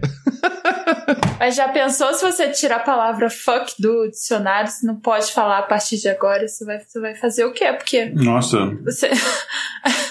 Tarantino não faz mais filme. O, o, inglês ele é particularmente interessante quanto a isso, porque tem muito palavrão de origem saxônica e origem germânica que são vistos como agressivos, como coisas que não podem ser ditas. Mas tem muito palavrão que eles são ofensas, mas não se considera palavrão mesmo. Que é quando você fala a mesma palavra, mas na versão com origem latina, do latim. Ah, então isso ficou muito engraçado porque criou-se um estereótipo na língua inglesa, onde palavras que têm origem germânica são palavrões e os mesmos xingamentos de origem latim não são. O fuck é um desses exemplos. Fuck tem origem germânica. Uh, ele vem de uh, ficken, focken, uh, ó, foc, foca, em várias palavras, em várias línguas de origem saxônica, né? Então é, é muito engraçado isso. A minha versão preferida é motherfucker. E depois, pensando sobre isso, eu, eu fui perceber que tem origem machista, motherfucker. E, uhum. mas né, no quesito aqui era uma coisa mais religiosa, não de machismo. Mas eu acho que a gente já pode repensar isso também. E abandonar o motherfucker, que é muito usado como vírgula, como se fosse caralho, né? E ele só foi ser usado pela primeira vez de forma escrita, publicada mesmo, em 1880, cara. Porque alguém disse, uma, disse isso em uma corte, uma testemunha falou motherfucker quando fazia o depoimento em uma corte, e por isso foi parar na publicação original. Senão a galera blipava mesmo a motherfucker. Muito doido isso. Interessante, não sabia isso não. Eu uso muito mãe da foca. Mãe da foca. A Alane comentou aqui, só um, a Alane está acompanhando aqui o episódio, ela comentou que ela sabe uma ofensa. Ela falou do TAR, que é uma unidade de inteligência, então ela falou que quem pertence às Forças Armadas é um militar. Olha só. Eu achei isso muito bom. é isso aí. É, é uma discussão que a gente teve, né, sobre isso, que é, uhum. os ter, é, sobre o que a gente censura. Tem um artigo que tava explicando isso. A gente censura. Porque às vezes você tá assistindo a novela das nove e eles bipam o palavrão, mas eles não bipam a cena de sexo. Ou então, anos 90, gente, eu vi a imagem nos anos 90 da Xuxa com uma roupa super mini, mostrando o desenho para as crianças e com uma arma na mão, que aparentemente era bem normal. a Xuxa de sainha, três oitão? Sainha? Sainha? Uma calcinha, assim, muito, muito, enfim, garota tropical. e nos anos, os anos 90 é isso. Senta lá, Cláudia, senão eu vou te meter bala. É. Que doideira. Ah, o programa da Xuxa tem aquele clássico, eles têm levado no programa infantil infantil durante a manhã, aquela banda cantando a música The One a Short Dick Man. Ah. Isso, isso. Isso. E a banda cantando, olha, tem, tem no YouTube, é muito boa a cara do pessoal da banda olhando assim, cara, a gente tá tocando isso pra crianças. Caralho, que, que doideira. Eu fiquei curioso, Lucas, que eu tava vendo aqui nas pesquisas que tem é, da origem da palavra bullshit, do, do xingamento, né? Que, enfim, é, ao pé da letra, né? É merda de touro, né? Uau! É, eles usam muito bullshit pra mentira, né? Isso, isso é bullshit. It's bullshit. Uhum. Uh, e os americanos são creditados por transformar bullshit em gíria, apesar de você achar isso em textos ingleses antes dos Estados Unidos, né? Mas é por, antes era como se você estivesse cheio de you are full of bullshit. Você está cheio de merda de boi, está cheio de merda de touro. E aos poucos foi se perdendo, você está cheio de merda de touro, como isso fede mal, isso não está certo. E virou só bullshit mesmo, né? Mas uh, ele ficou um termo muito famoso por causa de um poema de um cara chamado Thomas Stern Eliot né, que foi publicado logo depois da Segunda Guerra Mundial, onde ele xingava várias mulheres, é não é um poema legal, ele xinga várias mulheres por não querer ele, não querer, não querer que ele se aproxime delas, né? E ele diz para elas uh, que elas estão cheias de bullshit. O nome do poema é The Triumph of Bullshit, o triunfo da merda de touro. E ele fala muito também stick it up your ass, uh, enfie isso no seu cu, que é uma ofensa muito comum nos Estados Unidos quando, uh, quando alguém fala alguma coisa, uma, especialmente opinião que você não concorda? Well, stick that up your ass. Enfia isso no seu cu. E é uma daquelas que talvez seja legal a gente pensar sobre da onde vem, para onde vai, o que que isso significa, né? Mas é muito comum, muito comum. Eu ouço isso direto aqui, ó, oh, stick that up your ass. a cara da Lê de, de não vou falar xoxota. É. Não vai. Não vai rolar. Talvez eu fale. Ah! É, tem, o, aí tem alguns. O americano ele sempre encontra artifícios para falar uma palavra que ele não deveria falar, né? Uhum. É igual o Lil C.K., ele falou que a the N-word, a expressão N-word é uma forma que os brancos encontraram para falar o N-word sem, sem serem cancelados. E eu acho que o bullshit tem isso, né? Que a pessoa fala BS, é. né? Então virou muito. Como, como se abreviasse a palavra, tornasse ela não um palavrão, mas você tá carregando a mesma intenção, o mesmo significado. No mesmo sentido, é. E ela até representa a mesma palavra, só mudou o som dela, né? Quando você fala, todo mundo sabe o que significa, todo mundo na cabeça fez a palavra completa. Se você mudar o som da palavra, ela deixa de, de significar a mesma coisa. É muito curioso como a gente tem um problema que é comum, não só em linguística, mas em outras áreas do conhecimento humano, que é a forma sobre o conteúdo. O ser humano tem um grande problema em se fixar na forma que carrega o conteúdo e não no conteúdo em si. E esse é uma expressão desse problema, porque a gente se apega à forma do palavrão, a palavra em si, o som, a grafia dela, quando realmente o que ofende é o significado, o que você quis dizer à pessoa, o que você quis desejar à pessoa, né? E para isso não depende de forma. Eu posso desejar o mal a você usando qualquer palavra, qualquer som. Inclusive, é muito curioso quando você troca o som da palavra, não está dizendo a mesma palavra que quando você usa BS para bullshit. É a mesma, só mudou a forma. Uhum. Mas a palavra em si uhum. até é a mesma, cara. Então é muito bizarro isso. Talvez, pensando dessa forma, se você precisar muito ofender alguém e você não puder, você pode atribuir alguma palavra que seja positiva, sinônimos negativos que existam só para você e algum grupo de pessoas.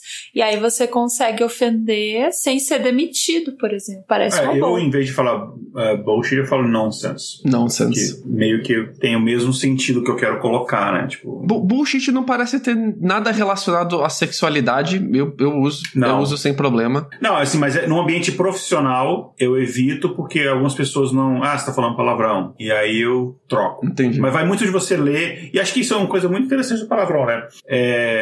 Voltando àquela pergunta, é correto ou não? Uma das características é você ler o ambiente um, sei lá, você está num bar, você pode falar alguma coisa, mas não necessariamente numa reunião de trabalho. É, então você tem muito, ou numa reunião com um cliente, sei lá. Então vai muito também ser.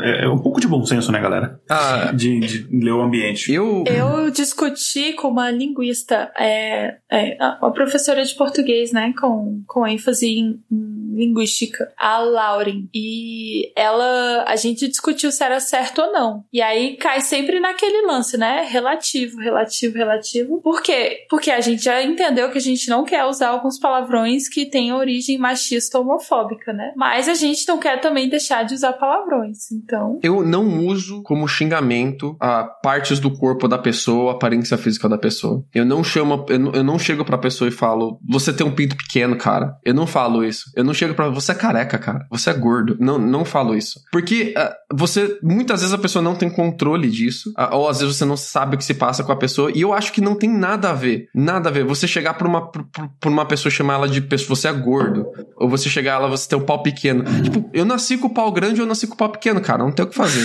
E a gente usa muito, muito isso, né? O, a gente considera defeitos físicos, o que são só características físicas, né? A gente pula de características para defeitos quando a gente faz um julgamento moral em cima disso. E a gente uhum. usa esse julga, julgamento moral como base para uma ofensa. Eu evito fazer isso, mas eu confesso que de vez em quando eu escorrego, porque eu sou humano também. E às vezes eu chego pros meus colegas e falo, cara, que pau pequeno, hein? Mas que pau pequenez é essa, hein? Olha o que você tá fazendo. Você tá... Olha, quem faz isso tem pau pequeno, cara. É, eu, eu, eu, esse especificamente, eu, eu, tem tempo que eu não uso. Uma última vez que eu usei, eu falei que a pessoa era. era nossa, parece uma estátua grega, né? Você deve ser igual uma estátua grega, alguma coisa assim. Né? Forte, forte com pau pequeno. Que é basicamente a mesma coisa. é. O cara todo definido e ó, o Michelangelo, ó, o Michelangelozinho, ó. E era mais ou menos essa, esse tipo de coisa, né? Porque a pessoa tava, sei lá, tomando bomba, não sei o que, nitidamente, enfim.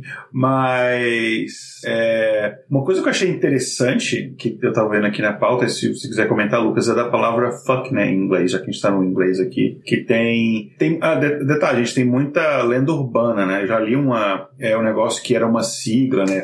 Que era Fornicate Under não lembro, que era uma sigla que você precisava, você só tinha que ter a permissão do rei para poder fazer sexo com, uh, ah, para fazer sexo e tal. Isso é lenda, isso não, não é, não tem essa origem não. Uhum. Mas eu acho que é uma das palavras que melhor traduz no português. Se você pegar, sei lá, foda, é, você consegue usar, aplicar em quase todos os usos da palavra fuck também, né? Como interjeição, como positivo, negativo, etc. É, eu, eu gosto muito de usar como se, se eu estivesse negando o que a pessoa falou. Ela, a pessoa fala um monte de abobrinha, eu, fuck that. tipo, esquece hum. isso. É. Tipo, nada a ver o que você falou. Eu, eu acho que fuck ele, ele é muito uh, útil quando ele é um atalho. Uh, você não quer se dar o trabalho de expressar tudo o que você tá pensando. Às vezes você joga tudo em um fuck que o fuck resolve. ele, é muito, ele é muito bom como um atalho, cara. Por último, eu acho que é o seguinte: talvez você também queira ofender essa pessoa sem que ela saiba em outra língua que quase ninguém fala, mas talvez. 10 milhões de pessoas no mundo. 10 milhões de pessoas? Uhum. Que é basicamente a população da República Tcheca. A chance da pessoa que você tá querendo ofender falar a sua língua e saber o que você tá dizendo é baixa. Então, que tal se a gente, que a, se a gente aprender alguns palavrões em tcheco? Porque, por sorte, temos um host que estuda isso. Então, a vantagem do tcheco é que a pessoa que fala eslovaco vai entender também, a pessoa que fala croata vai entender, polonês talvez entenda algumas coisas, são línguas muito parecidas. O eslovaco e o tcheco são, sei lá, 80%, é muito mais próximo que o português e o espanhol, por exemplo. Uh, é tipo o italiano e o espanhol, assim, são línguas muito próximas. Então, por exemplo, tem muitos xingamentos diferentes para a mesma coisa. É um muito comum, que é mais uma interjeição, que é o sacral. Sacral é tipo merda e que é, literalmente quer dizer merda mesmo. É no sentido mais, uma palavra assim, não tão educada para você falar, se referir a isso. Aí tem, uh, tem uma outra expressão que é tipo assim, vai a merda, que é o do predele. Predele é uma forma chula de você referir-se ao cu, que enfim é outra forma chula de escrever essa opção.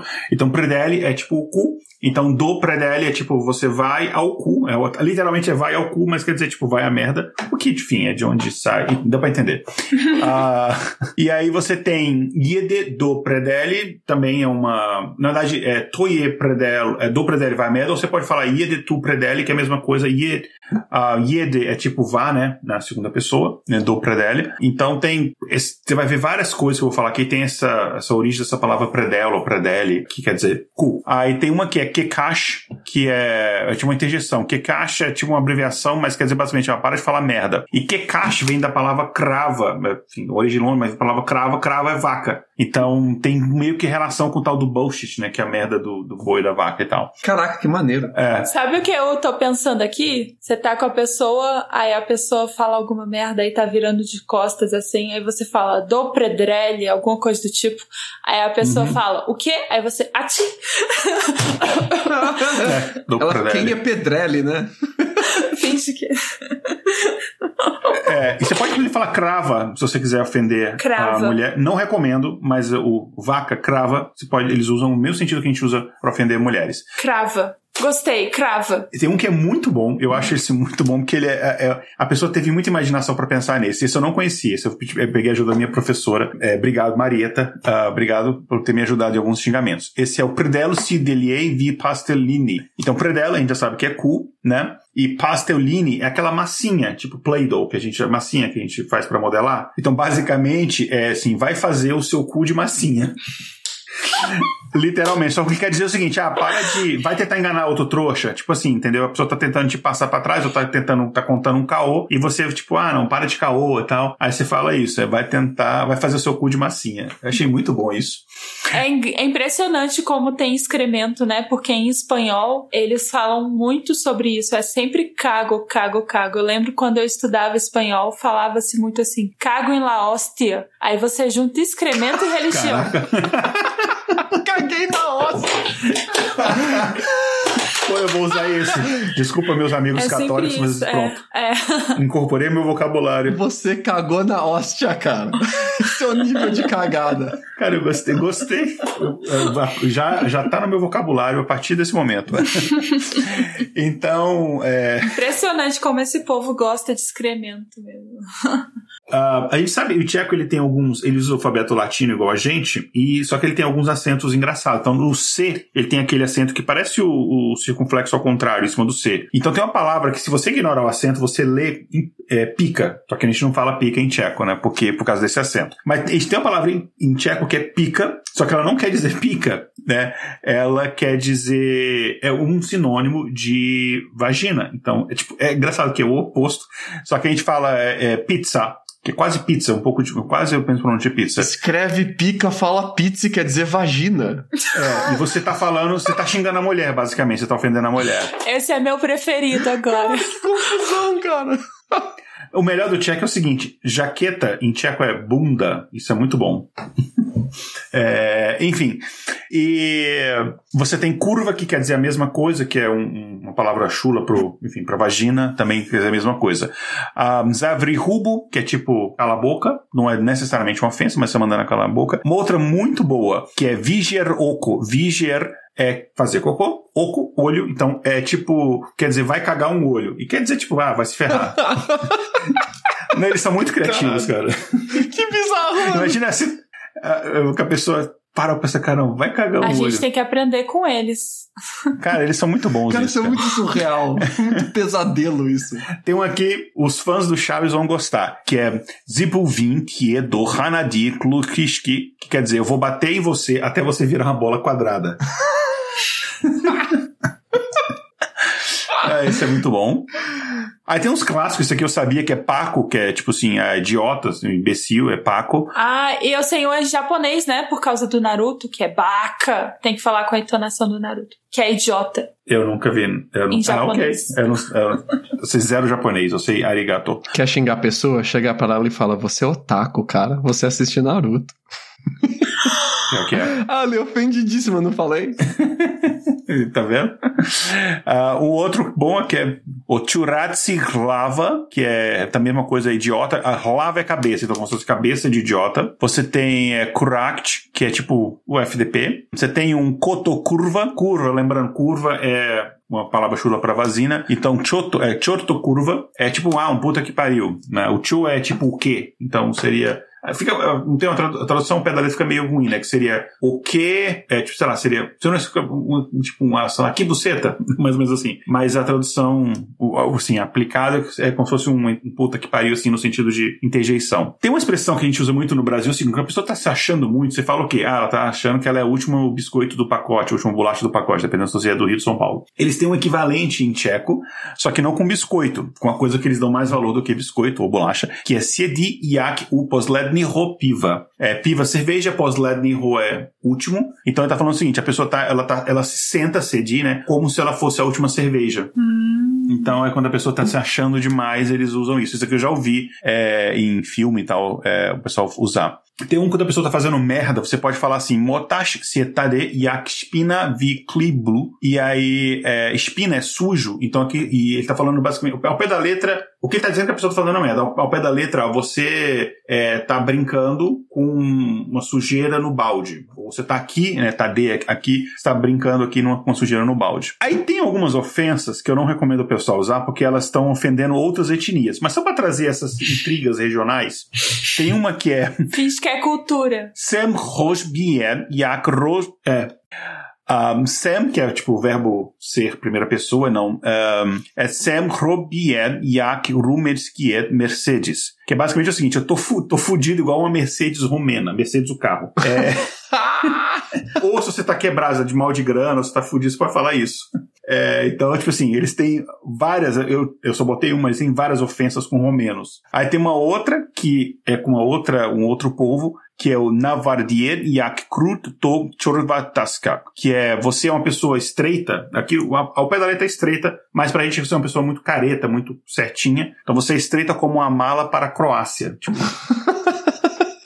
Cara, é muito específico. Que eu falei, de onde surgiu essa merda? E o pessoal, e eu perguntei, e a pessoa falou, não, é bastante comum. Pessoal em Praga, o pessoal usa muito isso aqui. Ah, última moda. Ó, É. Falando em problemas com países europeus, quem é no segundo guia do Mochileiro das Galáxias, a palavra mais ofensiva que existe no mundo é Bélgica. Pode continuar, Igor. Pois é. E tem uma que não é uma ofensa. Tem, tem inclusive, pessoal urou pra gente, brasileiro. Não é uma ofensa, mas eles usam o Brasil como expressão, mas não é ofensa. É, sabe quando você tá num bar e o, você pede pro garçom botar um drink pra você e aí você quer que ele coloque mais? Então, em tcheco ele tem uma expressão que é nalitied jak brasiliekt nak strodo, que é basicamente o seguinte, derrame ou despeje, né, no caso aqui, a bebida, como um brasileiro num celeiro. Eu não sei o que que tem isso, mas tem isso. Não é necessariamente um elogio, você tá pedindo pro cara, sei lá, acho que a gente faz, sei lá, a gente é muito empolgado em celeiros na visão deles, né?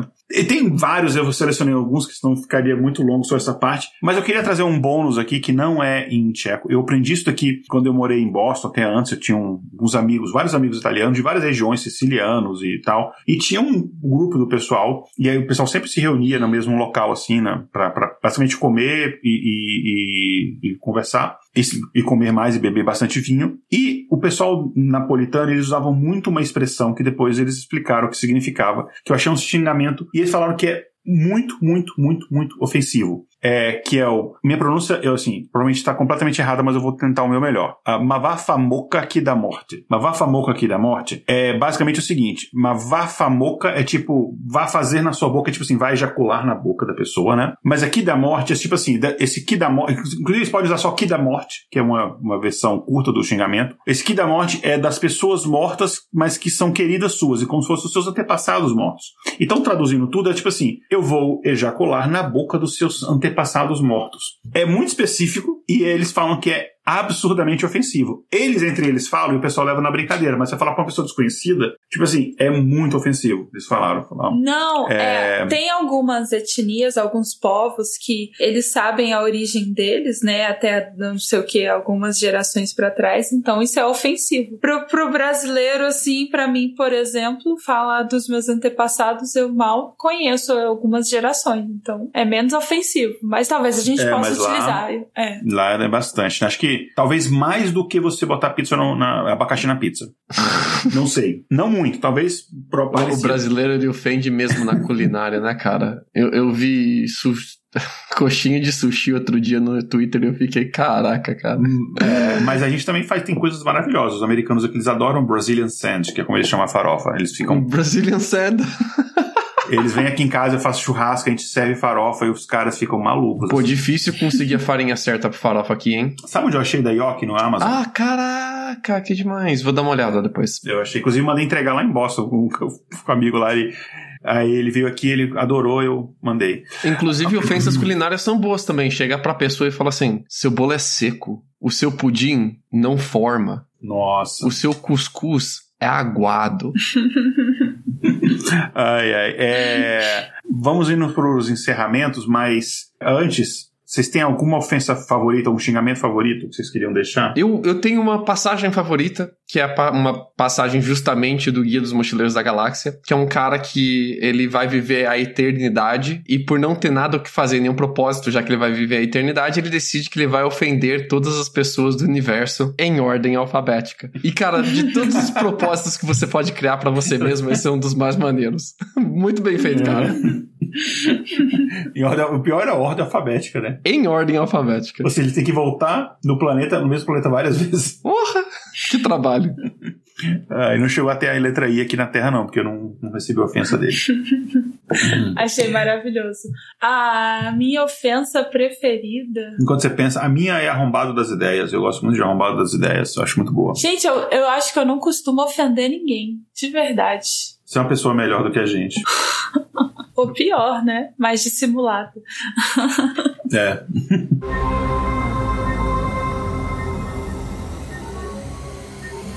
Espaço Amostral.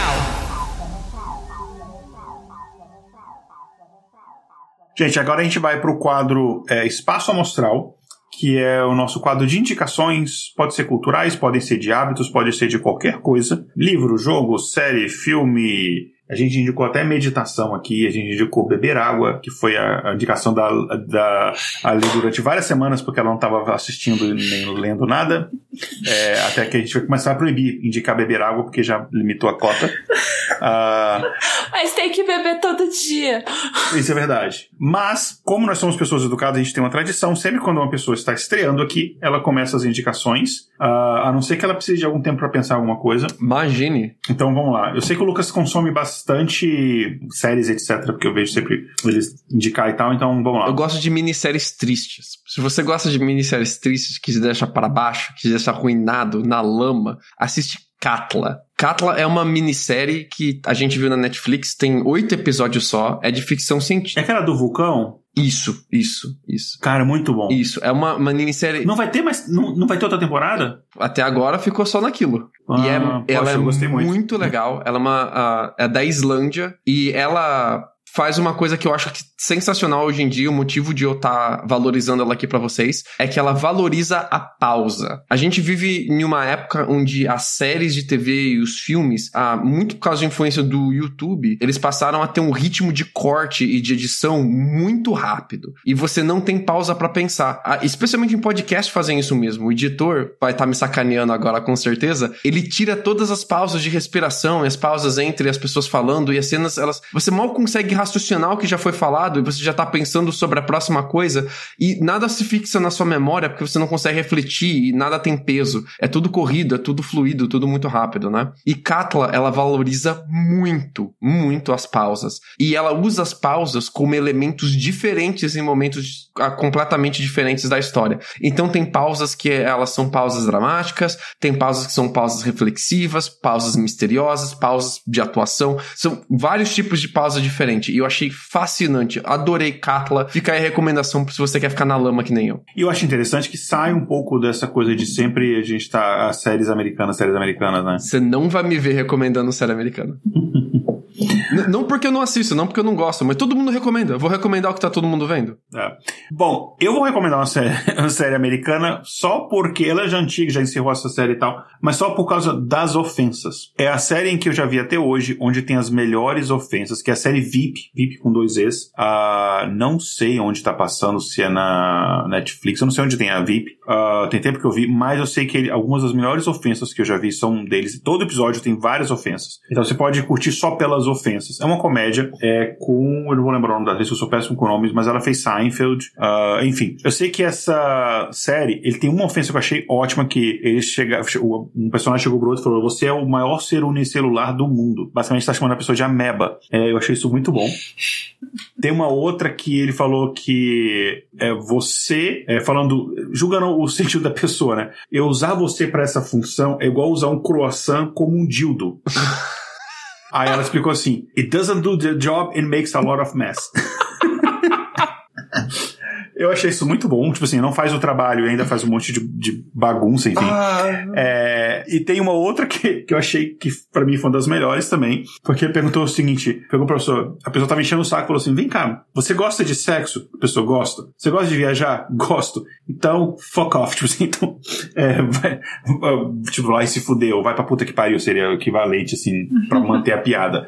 Então, enfim, essa série tem ofensas muito, muito interessantes. E uma outra é uma série, é uma série também americana, mas ela tem um, um, um, um esqueminha aqui. Ela já, já tem duas temporadas, mas eu tô indicando porque ela vai estrear a terceira temporada, pelo menos aqui nos Estados Unidos, essa semana que vem, ou nesse fim de semana. É, mas enfim, tá para estrear a terceira temporada, que é a série uh, For All Mankind, que ela parte de um. É ficção científica, uh, levemente ficção científica, mas ela parte de uma premissa bem interessante. Ela e aí é um mini spoiler, mas é um mini spoiler dos cinco primeiros segundos do primeiro episódio da primeira temporada, então não é spoiler. Basicamente, porque toda a premissa da série é o seguinte: quem chegou primeiro à Lua foram os soviéticos. É isso. E aí eles imaginam o mundo baseado nessa premissa. E é bem interessante, porque muda absurdamente tudo. Inclusive, na série, o Kennedy nem morreu. O Kennedy nem morreu. E aí os presidentes são outros, assim, tem, cara, muda completamente. Que doido, cara. E a corrida espacial toma outra perspectiva, porque já que os americanos não chegaram na Lua primeiro, eles não podem, assim, a corrida espacial ela tem que continuar. E aí os, e não só isso, os soviéticos ainda são os primeiros a levar uma mulher. Enfim, eles são os primeiros a chegar e os segundos a chegarem. E aí, não, então a gente vai fazer a primeira base. E aí, enfim, e aí gera toda uma. Tá na, é, aqui nos Estados Unidos está na Apple TV. Eu não sei como é que ela tá aí no. Pra, quem está distribuindo ela no Brasil, mas aqui ela tá na Apple TV. Que eu tenho de graça por meu plano da Verizon. Te adoro, Verizon. Você é cara pra cacete, mas eu gosto. Enfim. É... A galera não sabe que não foi uma, né? Foram seis vezes que os americanos pousaram na Lua, né? A galera. É, eu, eu, eu vejo muitas pessoas falando disso. É, foi de 69 e acho que a última foi 71. É, foi, foi muito, cara. E, tipo, na última vez que eles foram, estavam dando rolê de jeep na rua já. Na, na, na rua, é foda. Na Lua, cara. Tá, tipo, eles tinham um rover enorme já na Lua, estavam dando mó rolê lá, cara. É, acho que foi até o quê? Da Apollo 11 a 17, com exceção da 13. É, é isso mesmo. É isso mesmo. É. Cara, que premissa maneira, curti. Ah, então. E é interessante a série. Uh, então fica aí as indicações. Ale, além de beber água, o que, que você indica? Ó, bebam água. Eu tô. o meu filtro tá funcionando, então eu não tô mais bebendo cerveja, porque quando ele parou de funcionar eu tive que beber muita cerveja. É, eu no vou final indicar... de junho, final de junho eu estou no Brasil, você vai beber cerveja. Vamos beber cerveja. É, não, com certeza. É, o, o que eu vou indicar para vocês, claro que não precisa precisa de indicação, porque todos vocês conhecem, mas eu assisti faz um tempo, eu assisti algumas vezes o caso Varginha revisado do Mundo Freak, que é o episódio 400, o especial deles. Ah, pronto. E eu queria deixar, é, ué, como agradecimento e indicação também. eu lembro que nesse episódio eu senti a sua dor porque você passou não sei quantos dias lendo, não sei quantas coisas sobre o, sobre o caso para poder fazer a pauta, aí eu, eu sei exatamente o que você passa. eu não vou indicar nenhum episódio do Mundo Freak porque eu teria um 100 para indicar, seriam muitos. Eu, eu, posso indicar o podcast em si, o Mundo Freak. Eu adoro muito os Aconteceu Comigo, eu acho muito maneiro a premissa e tudo. Era os, quando eu gravava os que eu mais gostava de gravar, mas se eu tiver que lembrar muito da minha cabeça, assim, eu acho que o Física dos Discos Voadores é muito legal mesmo. É um muito legal. A Jay brilha muito nesse episódio, né, cara? Uhum. Acho esse episódio muito bacana. E já tô indicando um que eu não participei mesmo pra ninguém achar que eu tô fazendo autopromoção. mas é muito legal, esse, esse é bem bacana. Ah, valeu. Oh, que fofo. E aproveitando então, uh, Lucas, mais uma vez, muito obrigado por ter gravado. Você pode ter certeza que a gente vai chamar você mais vezes. E deixa aí, Jabás, como é que o pessoal te encontra. Imagine. É, Para os dois ouvintes nossos que não te conhecem, ah. como é que eles te encontram? Se você quiser ouvir mais loucura, doideira, coisas completamente alucinantes, você cola no Mundo Freak, que tá lá para você, Mundo Freak Confidencial. Toda quinta para sexta-feira um episódio doido e duas vezes por mês sai um Aconteceu Comigo, onde a gente lê as histórias macabras que os ouvintes mandam pra gente, que é muito legal. Se quiser me encontrar no Twitter, é lucas, underline o, underline fofo. E eu tô... Eu nunca falo do, do tema em geral, cara. Eu não vou falar... Aquela polêmica da semana, o problema, o que o Elon Musk falou na última terça-feira. Nunca. Nunca... Eu nunca tô falando de nada que tá bombando. Então, se você quer uma coisa que seja um alívio, que não seja o que tá todo mundo falando, segue eu lá que a gente troca uma ideia no Twitter. É isso aí. E tem o. o... Pode isso, né? Você ainda.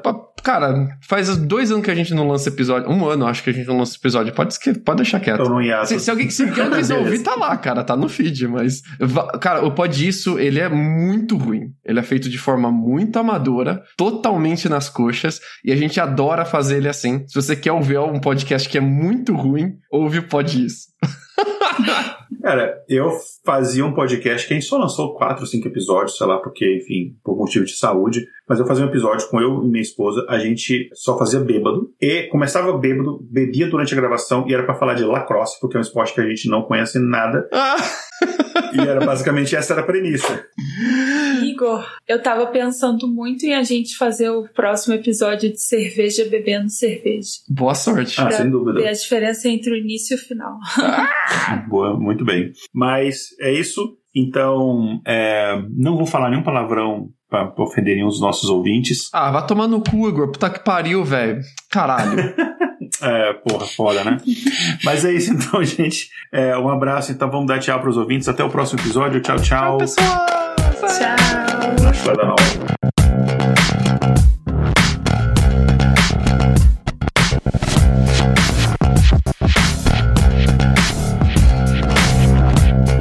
escrita por Ale Galdino. Vitrine, Júlia Frois. Vinhetas, Rafael Chino e Léo Oliveira. Voz das vinhetas, Letícia Dacker e Mariana Lima. Direção de redação, Tatiane do Vale. Redes sociais e marketing, Vanessa Vieira. Gerência de projetos, Késia Nogueira. Edição, Léo Oliveira. Para saber mais sobre o nosso projeto ou nos apoiar, visite intervalodeconfianca.com.br.